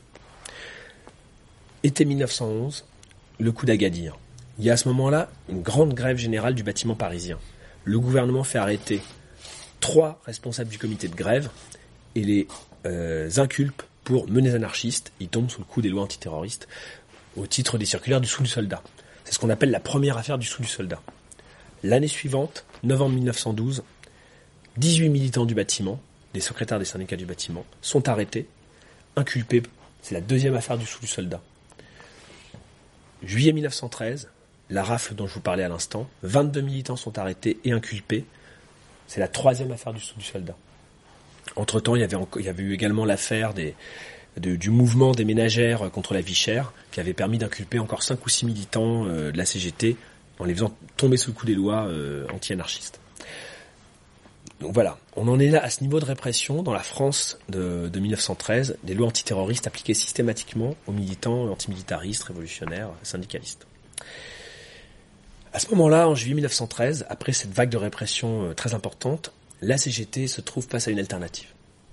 Soit elle durcit le bras de fer avec l'État, soit elle fait le dos rond. La CGT va choisir de faire le dos rond pour la première fois mais ça va provoquer en son sein une crise énorme. Une crise énorme sur l'orientation. Le drame se noue le 13 juillet 1913. Vous avez une conférence nationale de la CGT à ce moment-là. Et lors de cette conférence nationale de la CGT, la gauche de la CGT, par la voix d'un de ses porte-parole qui est très connu, euh, peut-être vous connaissez, Benoît Brouchou, euh, la gauche de la CGT propose euh, aux délégués qui sont présents d'organiser une réponse, d'organiser une grève générale en réponse à, euh, cette répression. Et Brouchou tient en substance ce langage. Il dit aux délégués de la CGT, le gouvernement a lancé un défi à la classe ouvrière. Nous ne pouvons pas rester sans rien faire. Pour réagir, nous devons préparer l'organisation d'une grève générale le 24 septembre 1913. Pourquoi le 24 septembre 1913 Parce que le 24 septembre, c'est la date théorique de libération de la classe d'appelés à laquelle on avait promis qu'il ferait deux ans et, qu'en fait est censé en faire trois. Si à la date du 24 septembre, le gouvernement ne libère pas les conscrits, il y aura de nouvelles mutineries. S'il y a de nouvelles mutineries, il faut que les mutins puissent rencontrer l'action de la classe ouvrière en grève générale pour eux et pour ces militants emprisonnés. Nous sommes peut-être à la veille d'une situation pré-révolutionnaire. Il faut s'y préparer. Et il faut préparer la grève générale pour le 24 septembre 1913. C'est le discours que tient Brouchou à la conférence nationale. Le problème, c'est que pour la première fois, la majorité syndicaliste révolutionnaire de la CGT euh, ne suit pas. Et c'est plutôt des murmures de protestation qui s'élèvent de la salle, des murmures d'agacement euh, des murmures de, désapprobation euh, sur le thème ah non encore ne nous demandez pas encore de faire une grève générale une de plus là on ne peut plus on n'a plus les moyens nos organisations sont trop affaiblies. Si vous nous demandez encore ça on va tuer nos organisations. Ne nous demandez pas encore une fois une grève générale. Je vous rappelle que la CGT en avait fait plusieurs depuis 1910 qui tout avait été soit des échecs complets soit des résultats très mitigés. À ce moment-là, un autre euh, porte-parole un autre militant de la gauche de la CGT, euh, qui est beaucoup moins connu, qui est un anarchiste qui s'appelle Arthur Marchand. Arthur Marchand de la Fédération du Tonneau s'écrit, mais enfin, on peut pas rester sans rien faire, on se couvrirait de ridicule si on restait sans rien faire. Et là, sentant l'ambiance dans la salle, le secrétaire de la Fédération des métaux, Alphonse Mérem, qui est la véritable tête pensante de la CGT à cette période, on profite pour lui couper la parole et lui dire mais le ridicule, il est pour ceux qui prennent de telles décisions à la légère. Quand est-ce que vous allez cesser vos bêtises? Quand est-ce que vous allez cesser vos enfantillages? Quelle est la valeur d'un point qui sans cesse menace et qui jamais ne frappe Nous n'avons pas les moyens actuellement de faire cette grève générale. Nous ne ferons pas la grève générale le 24 septembre 1913. Et MRM est bruyamment approuvé par la salle. Les gens de la gauche de la CGT sont quelque peu estomaqués estomaqués, y compris d'ailleurs par la virulence de la réaction de Merem. C'est la première fois que quelque part qu'ils sont pas suivis. C'est la première fois qu'ils sont un peu désavoués, quoi. Donc ils sont un peu sous le choc. Et cet événement va être le point de départ d'un véritable divorce qui va aller croissant dans les semaines suivantes et les mois suivants entre la gauche de la CGT et la direction confédérale. Parce que dans les semaines suivantes, euh, la gauche de la CGT, donc les syndicats du bâtiment, euh, de la Seine notamment, puis euh, les syndicats des métaux et différents militants de différents secteurs vont protester, vont mettre en accusation la direction confédérale. On va l'accuser de d'avoir capitulé en race campagne, d'avoir trahi le syndicalisme révolutionnaire, de rectifier son tir, c'est-à-dire de se recentrer, de rectifier son tir. Euh, on va chercher d'ailleurs des explications à tout ça. On va dire voilà, c'est euh, si euh, on est trahi, c'est parce que les fonctionnaires syndicaux se sont encroutés. À l'époque, on dit pas permanents syndicaux, on dit fonctionnaires syndicaux. Les fonctionnaires syndicaux se sont encroutés. Euh, il faut, euh, il faut supprimer euh, l'inamovibilité des fonctionnaires syndicaux. Il faut instaurer le remplacement automatique des fonctionnaires syndicaux, la, imposer la non-rééligibilité des fonctionnaires, etc. Bon. Il y a tout un débat comme ça qui enfle dans la CGT, qui est mené notamment euh, par le biais du Libertaire, l'hebdomadaire de la FCA, à ce moment-là, qui devient le porte-voix de la gauche de la CGT, à ce moment-là. Et il y a toute une polémique qui enfle et qui va prendre des proportions énormes. C'est comme si une digue s'était rompue et que tout un tas de débats qui étaient restés un peu dans les placards pendant des années, d'un seul coup étaient euh, livrés en place publique. On met tout sur le tapis et on s'empaille euh, comme pas possible. C'est aussi d'ailleurs le témoignage d'une période de marasme en fait où les grèves marchent pas trop, où euh, la, stratégie de la CGT est un peu euh, est un peu est un, piétine un petit peu et où donc il y a un malaise général c'est ce qu'on va appeler la crise syndicaliste.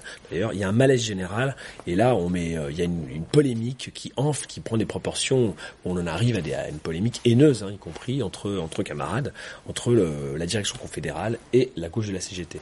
C'est d'ailleurs aussi un moment de divorce entre la Fédération communiste anarchiste et la direction confédérale, qui jusque-là était euh, entretenait des, des rapports de proximité, mais la FCA va se solidariser très majoritairement avec euh, la gauche de la CGT et devenir un peu son porte-voix. Et donc, il va y avoir vraiment un divorce à ce moment-là. Voilà. Et cette crise, euh, cette crise de la CGT va être très loin d'être résorbée en fait en, quand on arrive en juillet 14. Hein. Euh, très loin d'être résorbée. si les si les militants n'ont pas voulu faire la grève générale du 24 septembre 1913, c'est pas uniquement par par frousse ou par euh, pusillanimité. S'ils ont refusé de faire cette grève générale, il y a aussi des explications, hein. euh, et notamment de la part de la Fédération du bâtiment. La Fédération du bâtiment, qui je vous le rappelle, était vraiment la colonne vertébrale de la CGT, qui était la fédération qui répondait toujours oui au d'ordre de grève générale et qui était toujours en lutte. Bien là, la Fédération du bâtiment, pour la première fois, elle n'a pas suivi elle-même. Hein, elle a refusé cette histoire de, de grève générale le 24 septembre. Pourquoi?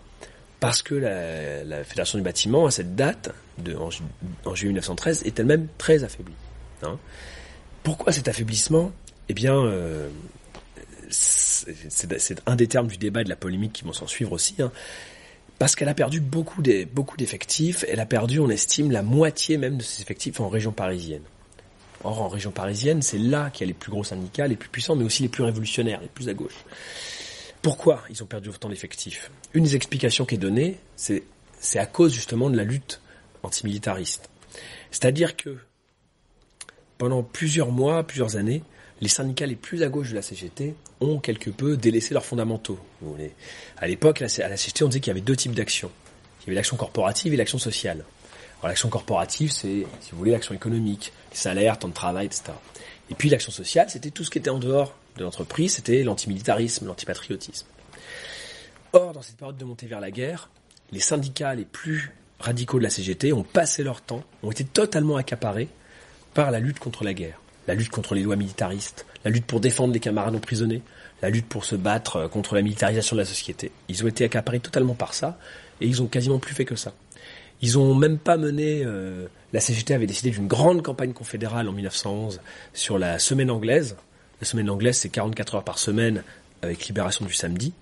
Et les syndicats n'ont pas mené cette campagne. Ils l'ont pas menée parce qu'ils étaient accaparés vraiment par l'action sociale. Donc, ça c'est un des facteurs explicatifs, hein. la Fédération du bâtiment a perdu la moitié de ses effectifs en région parisienne. C'est aussi un contre-coup de l'échec de, de, la, grande grève du bâtiment de l'été 1911. Et euh, du coup, il y a quelque chose qui remet un peu en cause l'équilibre des forces au sein de la CGT.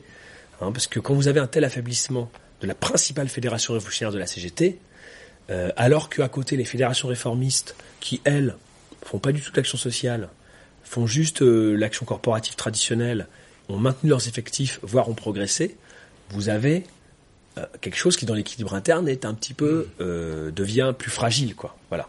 Et donc il y a aussi tout un débat en 1913 sur euh, on a fait trop d'actions sociales il faut revenir aux fondamentaux davantage d'actions corporatives mais faut pas opposer l'un à l'autre blabli blabla enfin voilà. Tout un débat euh, tout un débat là-dessus euh, qui est qui est le, qui est un débat également sur la question de l'orientation en fait syndicale hein, tout simplement.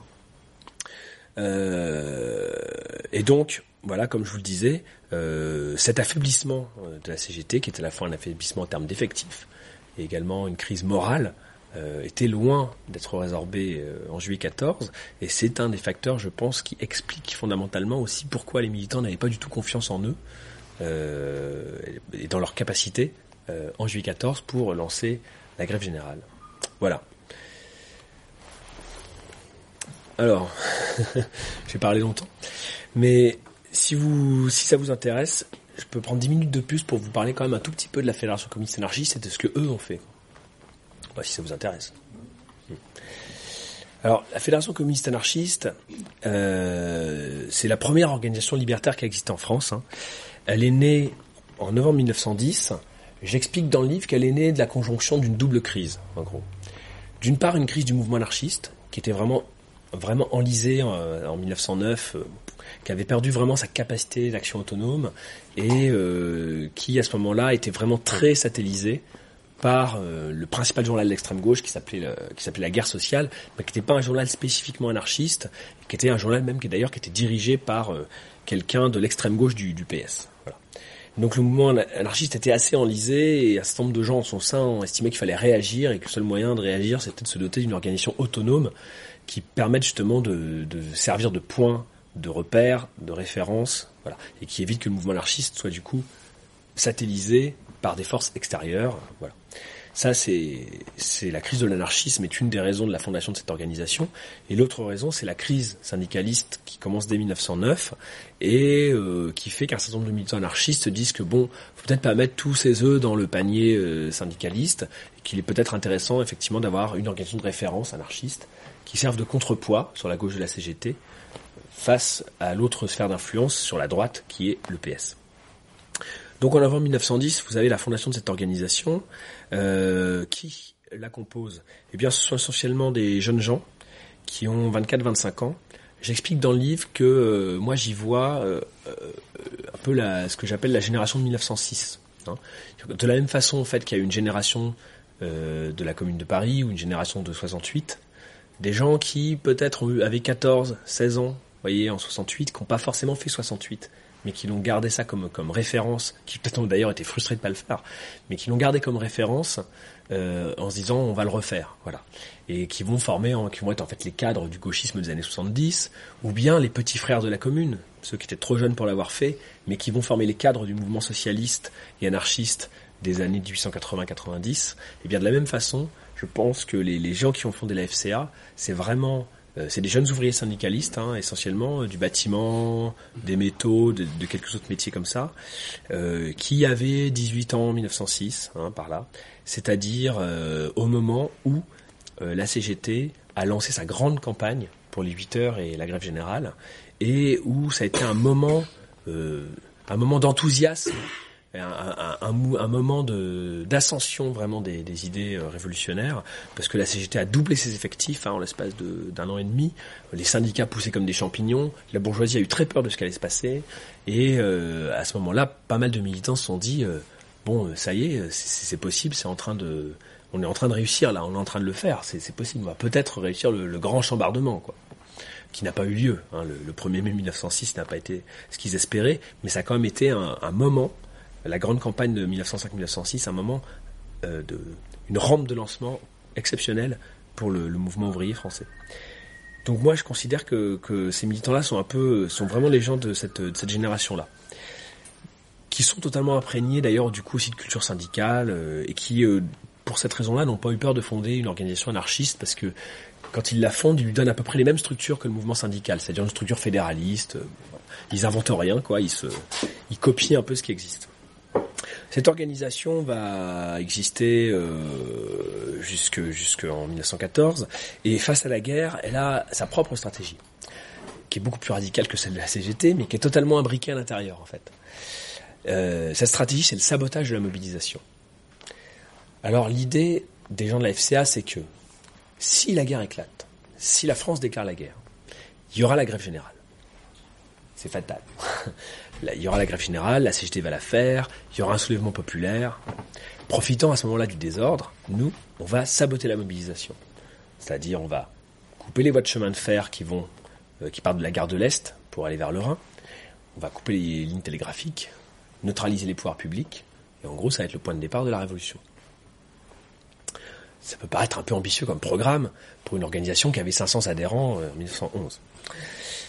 Néanmoins, c'était pas totalement euh, déconnecté des réalités parce que euh, cette histoire de sabotage de la mobilisation, c'est quelque chose qui est tout à fait en phase avec la pratique du sabotage ouvrier des années 1909-1910 que, que, je raconte dans le livre, dont je, dont, dont, je, parlerai beaucoup plus d'ailleurs dans la deuxième édition du bouquin dans quelques mois. il faut savoir que les années 1909-1910, autour de la grande grève des postiers, de la grande grève des cheminots, il y a euh, la pratique du sabotage ouvrier est portée à son acmé.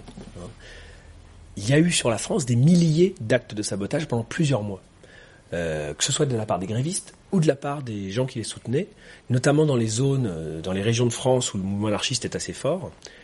Chaque nuit, des équipes sortaient avec une cisaille, grimpaient au poteau télégraphique, coupaient les fils télégraphiques, on sabotait comme ça pendant la grève, c'était pour aider les grévistes. Et puis après la grève, on continuait les sabotages pour obliger le gouvernement à réintégrer les grévistes révoqués. Donc cette pratique du sabotage ouvrier, qui a été extrêmement importante dans ces années-là, euh, autant vous dire que les gens de la l'ont fait, hein, les militants de la l'ont largement pratiqué, et quand ils parlent de sabotage de la mobilisation, finalement ils ne font que s'inscrire dans quelque chose qu'ils connaissent déjà très bien. Quoi. Voilà, c'est pour dire que c'est pas tout à fait, euh, tout à fait, euh, tout à fait hors de propos. Ce qui est plus incroyable, par contre, c'est que la FCA ne cache rien de ses objectifs. Euh, c'est pas du tout secret. Ils en font la promotion. Ils l'écrivent dans leurs journaux. Ils l'écrivent sur des affiches qui collent sur les murs. En cas de mobilisation, en cas de guerre, en cas de guerre, ce que nous ferons, deux points. Ils écrivent, on sabotera la mobilisation. Il y a un grand meeting comme ça à la salle des sociétés savantes, à Paris 5e, en pleine guerre des Balkans où un des orateurs de la FCA, Édouard Boudot, devant 1200 personnes, explique comment on sabote un viaduc, comment on sabote une locomotive, comment on sabote un canon de 75, etc. Bon. inutile de vous dire qu'après Boudot, il disparaît dans la foule et il part en exil en Belgique aussitôt, parce que euh, c'est le meilleur moyen comme d'attirer une répression euh, dantesque sur l'organisation, et c'est ce qui va se passer. La FCA va subir une répression féroce, non-stop, pendant des mois et des mois. Euh, j'ai fait à un moment donné un petit calcul dans le, dans le bouquin sur la durée de vie moyenne d'un secrétaire de la FCA. C'est trois mois. C'est-à-dire entre le moment où il est élu secrétaire de la FCA et le moment où il doit s'enfuir à l'étranger, où il se retrouve en tôle, il y a trois mois en moyenne. Donc voilà. Pareil pour le directeur de publication du Libertaire, euh, l'hebdomadaire de la FCA, c'est à peu près trois mois en moyenne avant qu'il se retrouve dans les tribunaux. Donc il y a un turnover assez important. Ce qui est assez, ce qui est assez remarquable, c'est que l'organisation réussit malgré tout toujours à puiser en son sein des forces nouvelles et on trouve toujours un volontaire pour remplacer le camarade qui vient de tomber. On trouve toujours un volontaire qui, est prêt à s'offrir en sacrifice pour remplacer le camarade qui vient de tomber. Donc ça c'est assez, c'est assez remarquable. Néanmoins, au bout d'un moment, la FCA va quand même être assez durement éprouvée par la par la répression et elle va mettre un peu la pédale douce. Hein. Alors, quand je dis qu'elle met la pédale douce, non pas qu'elle renonce à cette stratégie de sabotage de la mobilisation. Simplement, au lieu d'en faire la promotion publique et en le clamant sur tous les toits, elle va poursuivre la propagande de façon clandestine. Et pour ça, elle va user d'un subterfuge qui est assez, assez bien joué de sa part, euh, parce qu'ils vont réussir à, ils vont sortir une petite brochure qui s'appelle En cas de guerre, euh, que la police va surnommer la brochure rouge, et qui est une sorte de manuel euh, révolutionnaire, de manuel insurrectionnel qui vont répandre dans tout le pays au nez et à la barbe de la police. Ce qui est assez fort parce que la FCA, il y avait, je pense, au moins, enfin, il y avait un voire deux mouchards euh, en permanence à la FCA. Euh, je le sais parce que dans les rapports de police qui racontent les assemblées générales, il y a, des fois il arrivait qu'il y ait deux rapports de deux personnes différentes qui devaient être dans la salle en même temps. Donc il devait y avoir deux mouchards peut-être à certains moments à la FCA. En tout cas, il y en avait toujours un toutes les assemblées générales de la FCA atterrissaient sur le bureau de la sécurité, enfin de la, de la sûreté intérieure euh, euh, la Sûreté Générale, pardon, sur le bureau de la Sûreté Générale, le lendemain, il y avait le compte-rendu de l'Assemblée Générale de la. Mais les militants savaient qu'ils étaient fliqués, et euh, donc c'est assez fort de leur part, ils ont réussi à organiser une propagande clandestine au nez et à la barbe de la police. Donc ils ont apparemment, hein, de, ce qu'on a cru, enfin de ce qu'on a, de ce que la police a cru comprendre et de ce qu'on, de ce que du coup je déduis, c'est que la, brochure rouge, donc en cas de guerre, a vraisemblablement été rédigée en prison par la, direction occulte de la FCA, c'est comme ça que l'appelait la police, qui est en fait tous les militants étaient en prison, la prison de la santé, qui était un peu l'université révolutionnaire de l'époque à Paris, et euh, puis sorti, euh, sorti de prison par les camarades qui venaient leur rendre visite au parloir. Et cette brochure a été assemblée, imprimée clandestinement, puisque la FCA avait deux imprimeries, une imprimerie officielle et une imprimerie clandestine, et imprimée clandestinement pour ensuite être répandue dans tout le pays. Et pour être répandue dans tout le pays, ils ont usé d'un subterfuge intelligent. Ils avaient deux camarades qui bossaient pour une entreprise au-dessus de tout soupçon, euh, puisque c'était une imprimerie qui imprimait des trucs genre euh, tableau d'honneur pour ouvriers méritants, ce genre de choses.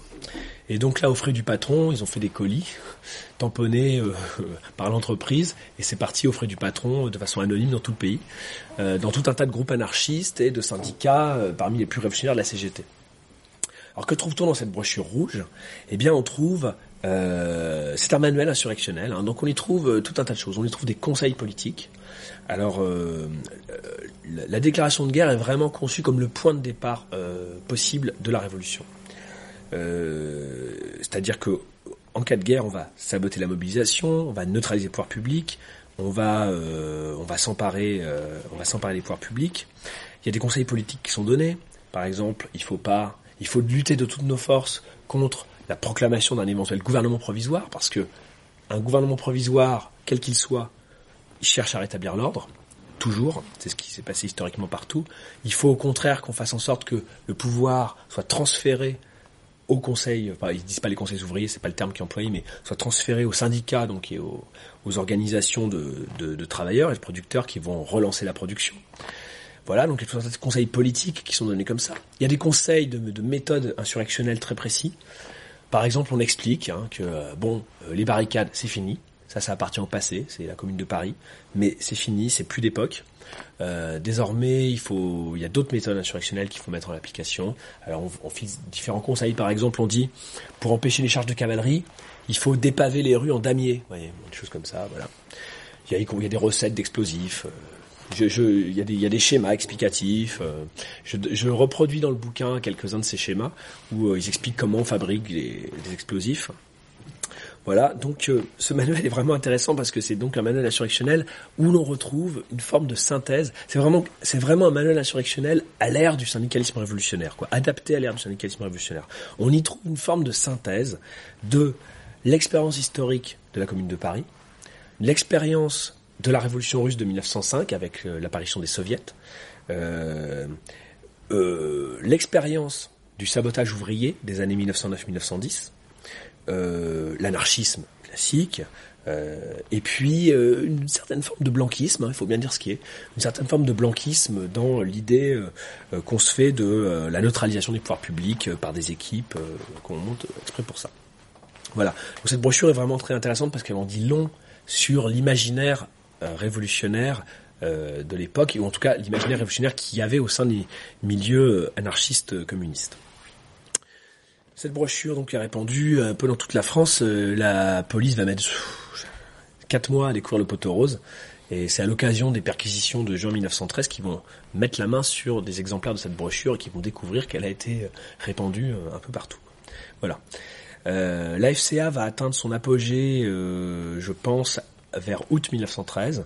et c'est ça qui est fort d'ailleurs, parce qu'elle subit une répression incessante avec en permanence des militants qui se retrouvent en tôle ou en exil à l'étranger, et malgré tout elle se développe euh, avec euh, des nouveaux groupes qui apparaissent et des groupes anarchistes locaux qui se rallient à la FCA, et ça culmine avec le congrès national d'août 1913, où la FCA a à unifier l'ensemble du mouvement anarchiste autour d'elle, c'est-à-dire l'ensemble des, des, différentes fractions qui pouvaient exister.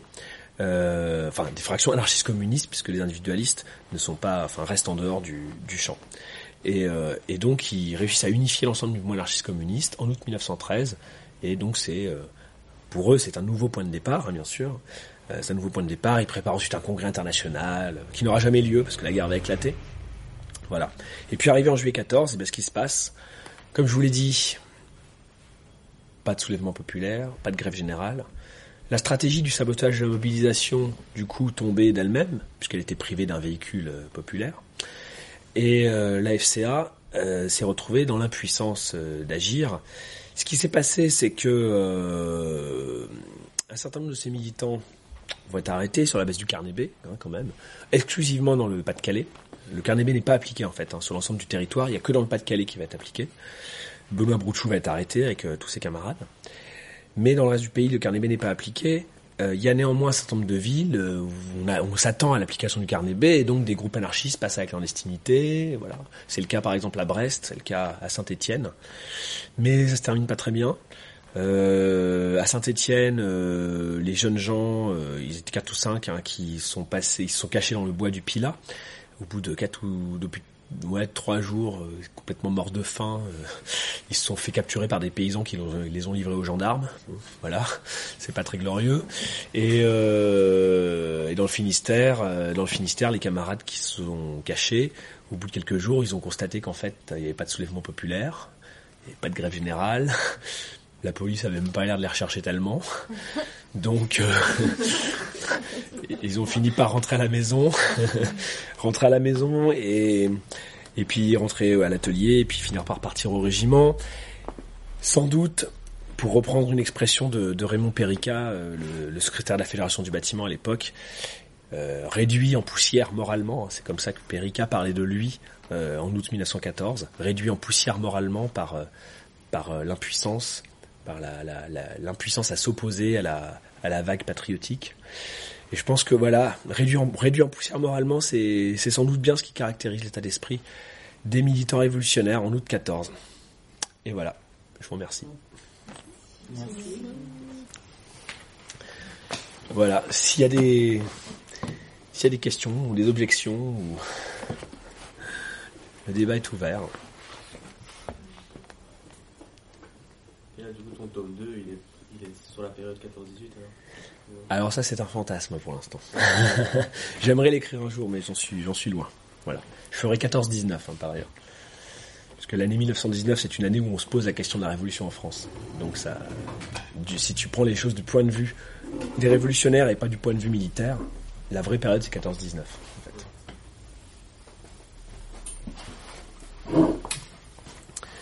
Mais ça j'en suis loin. T'as fait tes recherches euh, dans quel pour toi en base. Alors, euh, je le raconte un peu dans la préface du bouquin, ou pas dans la préface, dans le prologue, je sais plus, dans l'avertissement au lecteur. Euh, en fait, au départ, j'avais pas du tout l'ambition d'écrire un bouquin aussi volumineux. Euh, j'avais juste, euh, voilà, je m'intéressais à l'histoire du mouvement euh, communiste libertaire et je voulais juste écrire une petite brochure sur la FCA, parce qu'en fait, cette organisation était quasiment inconnue, on ne savait rien. Jean Métron, dans son, dans sa somme sur l'histoire du mouvement libertaire en France, en trois paragraphes, mais vraiment très très vagues et approximatifs. Je me disais, tiens, ce serait intéressant d'écrire un truc là-dessus quand même. Je suis allé aux archives de la police, et là, j'ai découvert des dossiers énormes qui avaient jamais été dépouillés, quoi. Euh, des dossiers énormes avec euh, un compte rendu par semaine euh, de Mouchard, voire deux, de, entre 1910 et 1914. Donc un matériau, un gisement, un gisement d'informations inexploité, colossal. Donc j'ai commencé à prendre des notes comme ça sans trop savoir ce que je faisais. J'ai commencé à prendre des notes. Et puis je me suis rendu compte progressivement qu'en fait plus j'avançais dans le truc, plus je me rendais compte que je ne comprenais pas ce qui se passait. Je ne le comprenais pas et je me suis rendu compte que si je voulais comprendre, il fallait que je comprenne en parallèle euh, le syndicalisme et le mouvement ouvrier au même moment et que je comprenne la montée vers la guerre au même moment. Sinon j'étais hors sol et mon histoire de la FCA elle était hors sol. Et donc c'était impossible, il fallait raconter de front ces trois choses-là parce qu'elles étaient euh, étroitement imbriquées. Voilà. Donc du coup j'ai commencé à élargir la focale et puis du coup je me suis retrouvé à faire un truc euh, un peu monumental qui m'a pris 8 ans. Quoi. Voilà. Euh, donc j'ai fait ça dans un cadre totalement euh, amateur, on va dire. Euh, j'ai fait ça pendant mes périodes de chômage, euh, le week-end, la nuit, euh, voilà, quand j'ai pu. Et, euh, et je suis content d'avoir terminé. Oui, mais on va laisser passer un peu de temps d'abord. on va laisser passer un peu de temps, j'en suis pas là. Et à quel titre tu accès aux archives de la police qu'amateur Bon, les archives de la police sont assez faciles d'accès, en fait, déjà d'une part. Et puis, et donc j'ai eu accès euh, sans trop de problèmes. Alors je sais plus comment j'ai, comment j'ai- je sais plus à l'époque ce que j'ai prétendu, mais j'ai eu accès assez, facile, assez facilement. Ouais. À l'époque, elles étaient à Paris 5e, euh, à la montagne Sainte-Geneviève, et euh, il y avait une équipe de jeunes historiens qui étaient là, qui bossaient dans un espèce de KGB où ils étaient entassés à quatre avec des montagnes de dossiers, des, des mecs très sympas. Et euh, j'ai eu accès à peu près à ce que je voulais sans aucun problème. quoi. J'ai même pu, euh, j'ai même pu vraiment, ils étaient accommodants. J'ai même pu prendre des photos, des affiches géantes de la FCA qui étaient gardées. Donc euh, j'ai un- tout un lot de photos d'affiches de la FCA qui sont que vous trouverez sur le blog du livre que j'ai pu prendre. Pour les prendre, euh, il a fallu que je les étale par terre sur la moquette, que je monte sur une chaise euh, avec mon appareil photo. Ils m'ont laissé faire, et tout tranquille. Que voilà assez sympa. Maintenant, ça a déménagé, c'est au Pré Saint-Gervais. Ça doit être dans des conditions un peu plus modernes et un peu plus drastiques, j'imagine. Ça a dû se moderniser. Mais en tout cas, à l'époque, c'était euh, assez simple. Voilà. Mais après, j'ai complété ça avec euh, un dépouillement euh, très large de la presse de l'époque, presse bourgeoise, euh, grâce à Gallica, programme Gallica de la BNF, et puis euh, la presse ouvrière. Essentiellement grâce à la BNF, mais j'ai aussi eu accès au, à, l'Institut d'histoire sociale de la CGT, euh, euh, J'étais au musée social également à Paris 7e où vous avez des collections importantes. voilà. J'ai dépouillé beaucoup beaucoup la presse, la presse de l'époque. Et euh, du coup, euh, du coup, j'ai pu croiser les sources, pas mal. Et donc, en partant d'une base qui était les rapports de police, j'ai croisé avec la presse bourgeoise, croisé avec la presse ouvrière. J'ai utilisé un petit peu les mémoires des militants aussi, mais pas beaucoup parce qu'il n'y en avait pas tellement. Euh, voilà quoi. L'un dans l'autre, j'ai réussi à peu près, du coup, à, composer un récit à composer un récit euh, qui est conçu, bah, si, vous, si vous lisez le bouquin, vous verrez, c'est un peu conçu comme un récit par épisode en fait. Vous pouvez rentrer un, peu quand vous voulez là, dedans quoi. Et surtout, c'est un récit euh, à hauteur d'homme quoi, parce que moi je, me suis efforcé de vouloir vraiment euh, comprendre ce qui se passait à ce moment-là dans la tête des gens quoi. hein. comprendre ce qui se passait dans la tête des militants, à quoi ils étaient confrontés. Je voulais surtout pas me tenir au-dessus ou à, distance avec. euh, je voulais éviter ce qu'on appelle la condescendance de l'historien, hein, qui euh, 100 ans plus tard a tout compris, qui connaît la fin de l'histoire, hein, qui sait que ça se termine mal, et qui va dire ah bah oui c'était des enfantillages tout ça. Je, pars du point de vue des gens qui étaient en 1909 et qui pensaient en 1909, qui savaient pas que la guerre allait éclater 5 ans plus tard. Et, euh, et donc j'avais l'envie aussi dans la dans l'écriture que le lecteur ou la lectrice se sente sentent quand même légèrement euh, sen- se sentent par une légère angoisse de se dire mais bon qu'est-ce qu'on aurait fait à leur place quoi. Et je pense que je pense que c'est l'intérêt euh, de l'histoire sociale surtout en tant que militant c'est d'essayer de se dire bon qu'est-ce qu'on voilà que ce soit instructif quoi qu'on en tire des enseignements qu'est-ce qu'on aurait fait à leur place? Pas à peine de se moquer pas à peine de de, de- voilà de prendre ça de haut Euh, voilà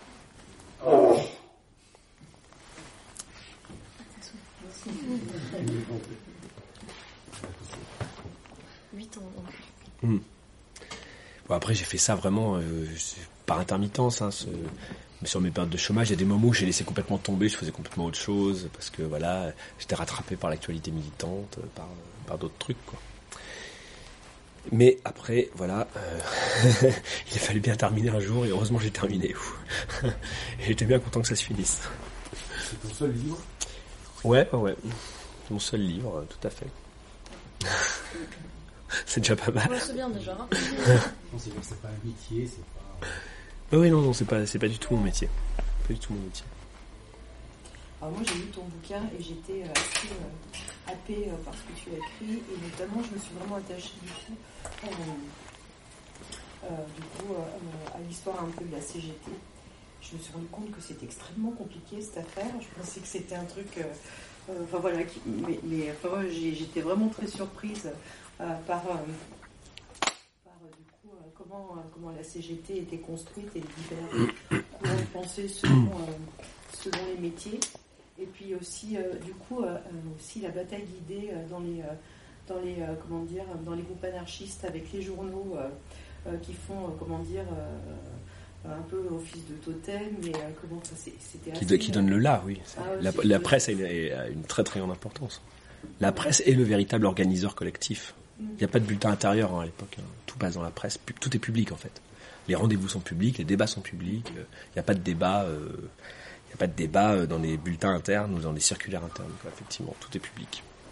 Mais en tout cas, je trouve qu'il est hyper vivant ce bouquin et du coup, euh, il y a toujours un truc qui, enfin, je sais pas, je le trouve vraiment vivant et, on sent, enfin, il est, j'ai trouvé super passionnant quoi. Il y avait plein de détails, euh, ce qui fait que ce que je disais un peu aux copines tout à l'heure, c'est que j'aurais été, je trouve que c'est bien que tu fasses une présentation parce que j'avais énormément de mal à mettre une chronologie et, euh, non mais réellement et que du coup, euh, enfin comme tu dis, c'est un bouquin qu'on peut prendre dans n'importe quel sens. Je l'ai pris un peu dans n'importe quel sens justement parce que c'était un peu compliqué du coup de retrouver. de la façon dont tu en parles, effectivement, on voit un peu tous les processus et, euh, euh, mais c'est tellement bourré, euh, bourré de, comment dire, d'anecdotes, de, trucs un peu truculents. moi, je l'ai lu comme ça, quoi. Pas d'un bloc, vraiment par passage. Enfin voilà, j'ai j'ai commencé par euh, l'histoire autour de Bono, après Bono. Enfin, voilà, c'était assez T'es allé, t'es allé directement au truc les plus euh, Ouais, ouais. croustillants, quoi. Ben, en fait, non, parce que j'ai commencé par la CGT, l'histoire de la CGT, le début, et je me suis dit, oh là là, mais il faudrait que je note tout, quoi, parce que j'avais énormément de mal à me repérer dans les noms. Ah dans oui, les- c'est vrai. Non, non, c'est vrai que c'est compliqué quand même au départ, et du coup, après, euh, je l'ai euh, j'ai ouvert différemment, et, euh, et euh, voilà, mais c'est j'ai- enfin, vraiment, c'est un bon bouquin. euh. Oh, merci. On va voir à la griffe. Ben voilà, il me laisse. Bon. Au revoir avec l'éditeur, tu disais pour euh, Oui. voir avec, euh, voir avec l'éditeur, ouais, avec Nico. Est-ce qu'il a la griffe, le bouquin, là? Non, je crois pas, je crois que je l'ai pas. Il est? Bah, vous l'aviez, vous achetez là-bas. Il y avait un exemplaire. Voilà il l'exemple. va y en avoir plusieurs. Je pense qu'il doit encore en rester. C'est pour les amateurs, on a ouvert, que le livre et plusieurs. hein. Il n'y a pas que moi. hein. Je lis pas tout. Il Bon, en tout cas, euh, merci Guillaume de venir nous présenter euh, son livre. Merci aux ateliers euh, de nous accueillir euh, pour notre petit événement. Puis merci à vous euh, d'être venus. Donc, euh, si vous avez envie d'aller plus loin, bah, il y a euh, l'exemplaire du bouquin qui est juste, euh, juste derrière avec d'autres d'autres livres qu'on défend à elle, ainsi qu'une petite liste de contacts. Si vous avez envie de vous Mhm. inscrire, laissez votre mail pour être un petit peu tenu au courant de ce qu'on fait. Et voilà, des autocs, des journaux après livres. Voilà. Ben, je vous remercie.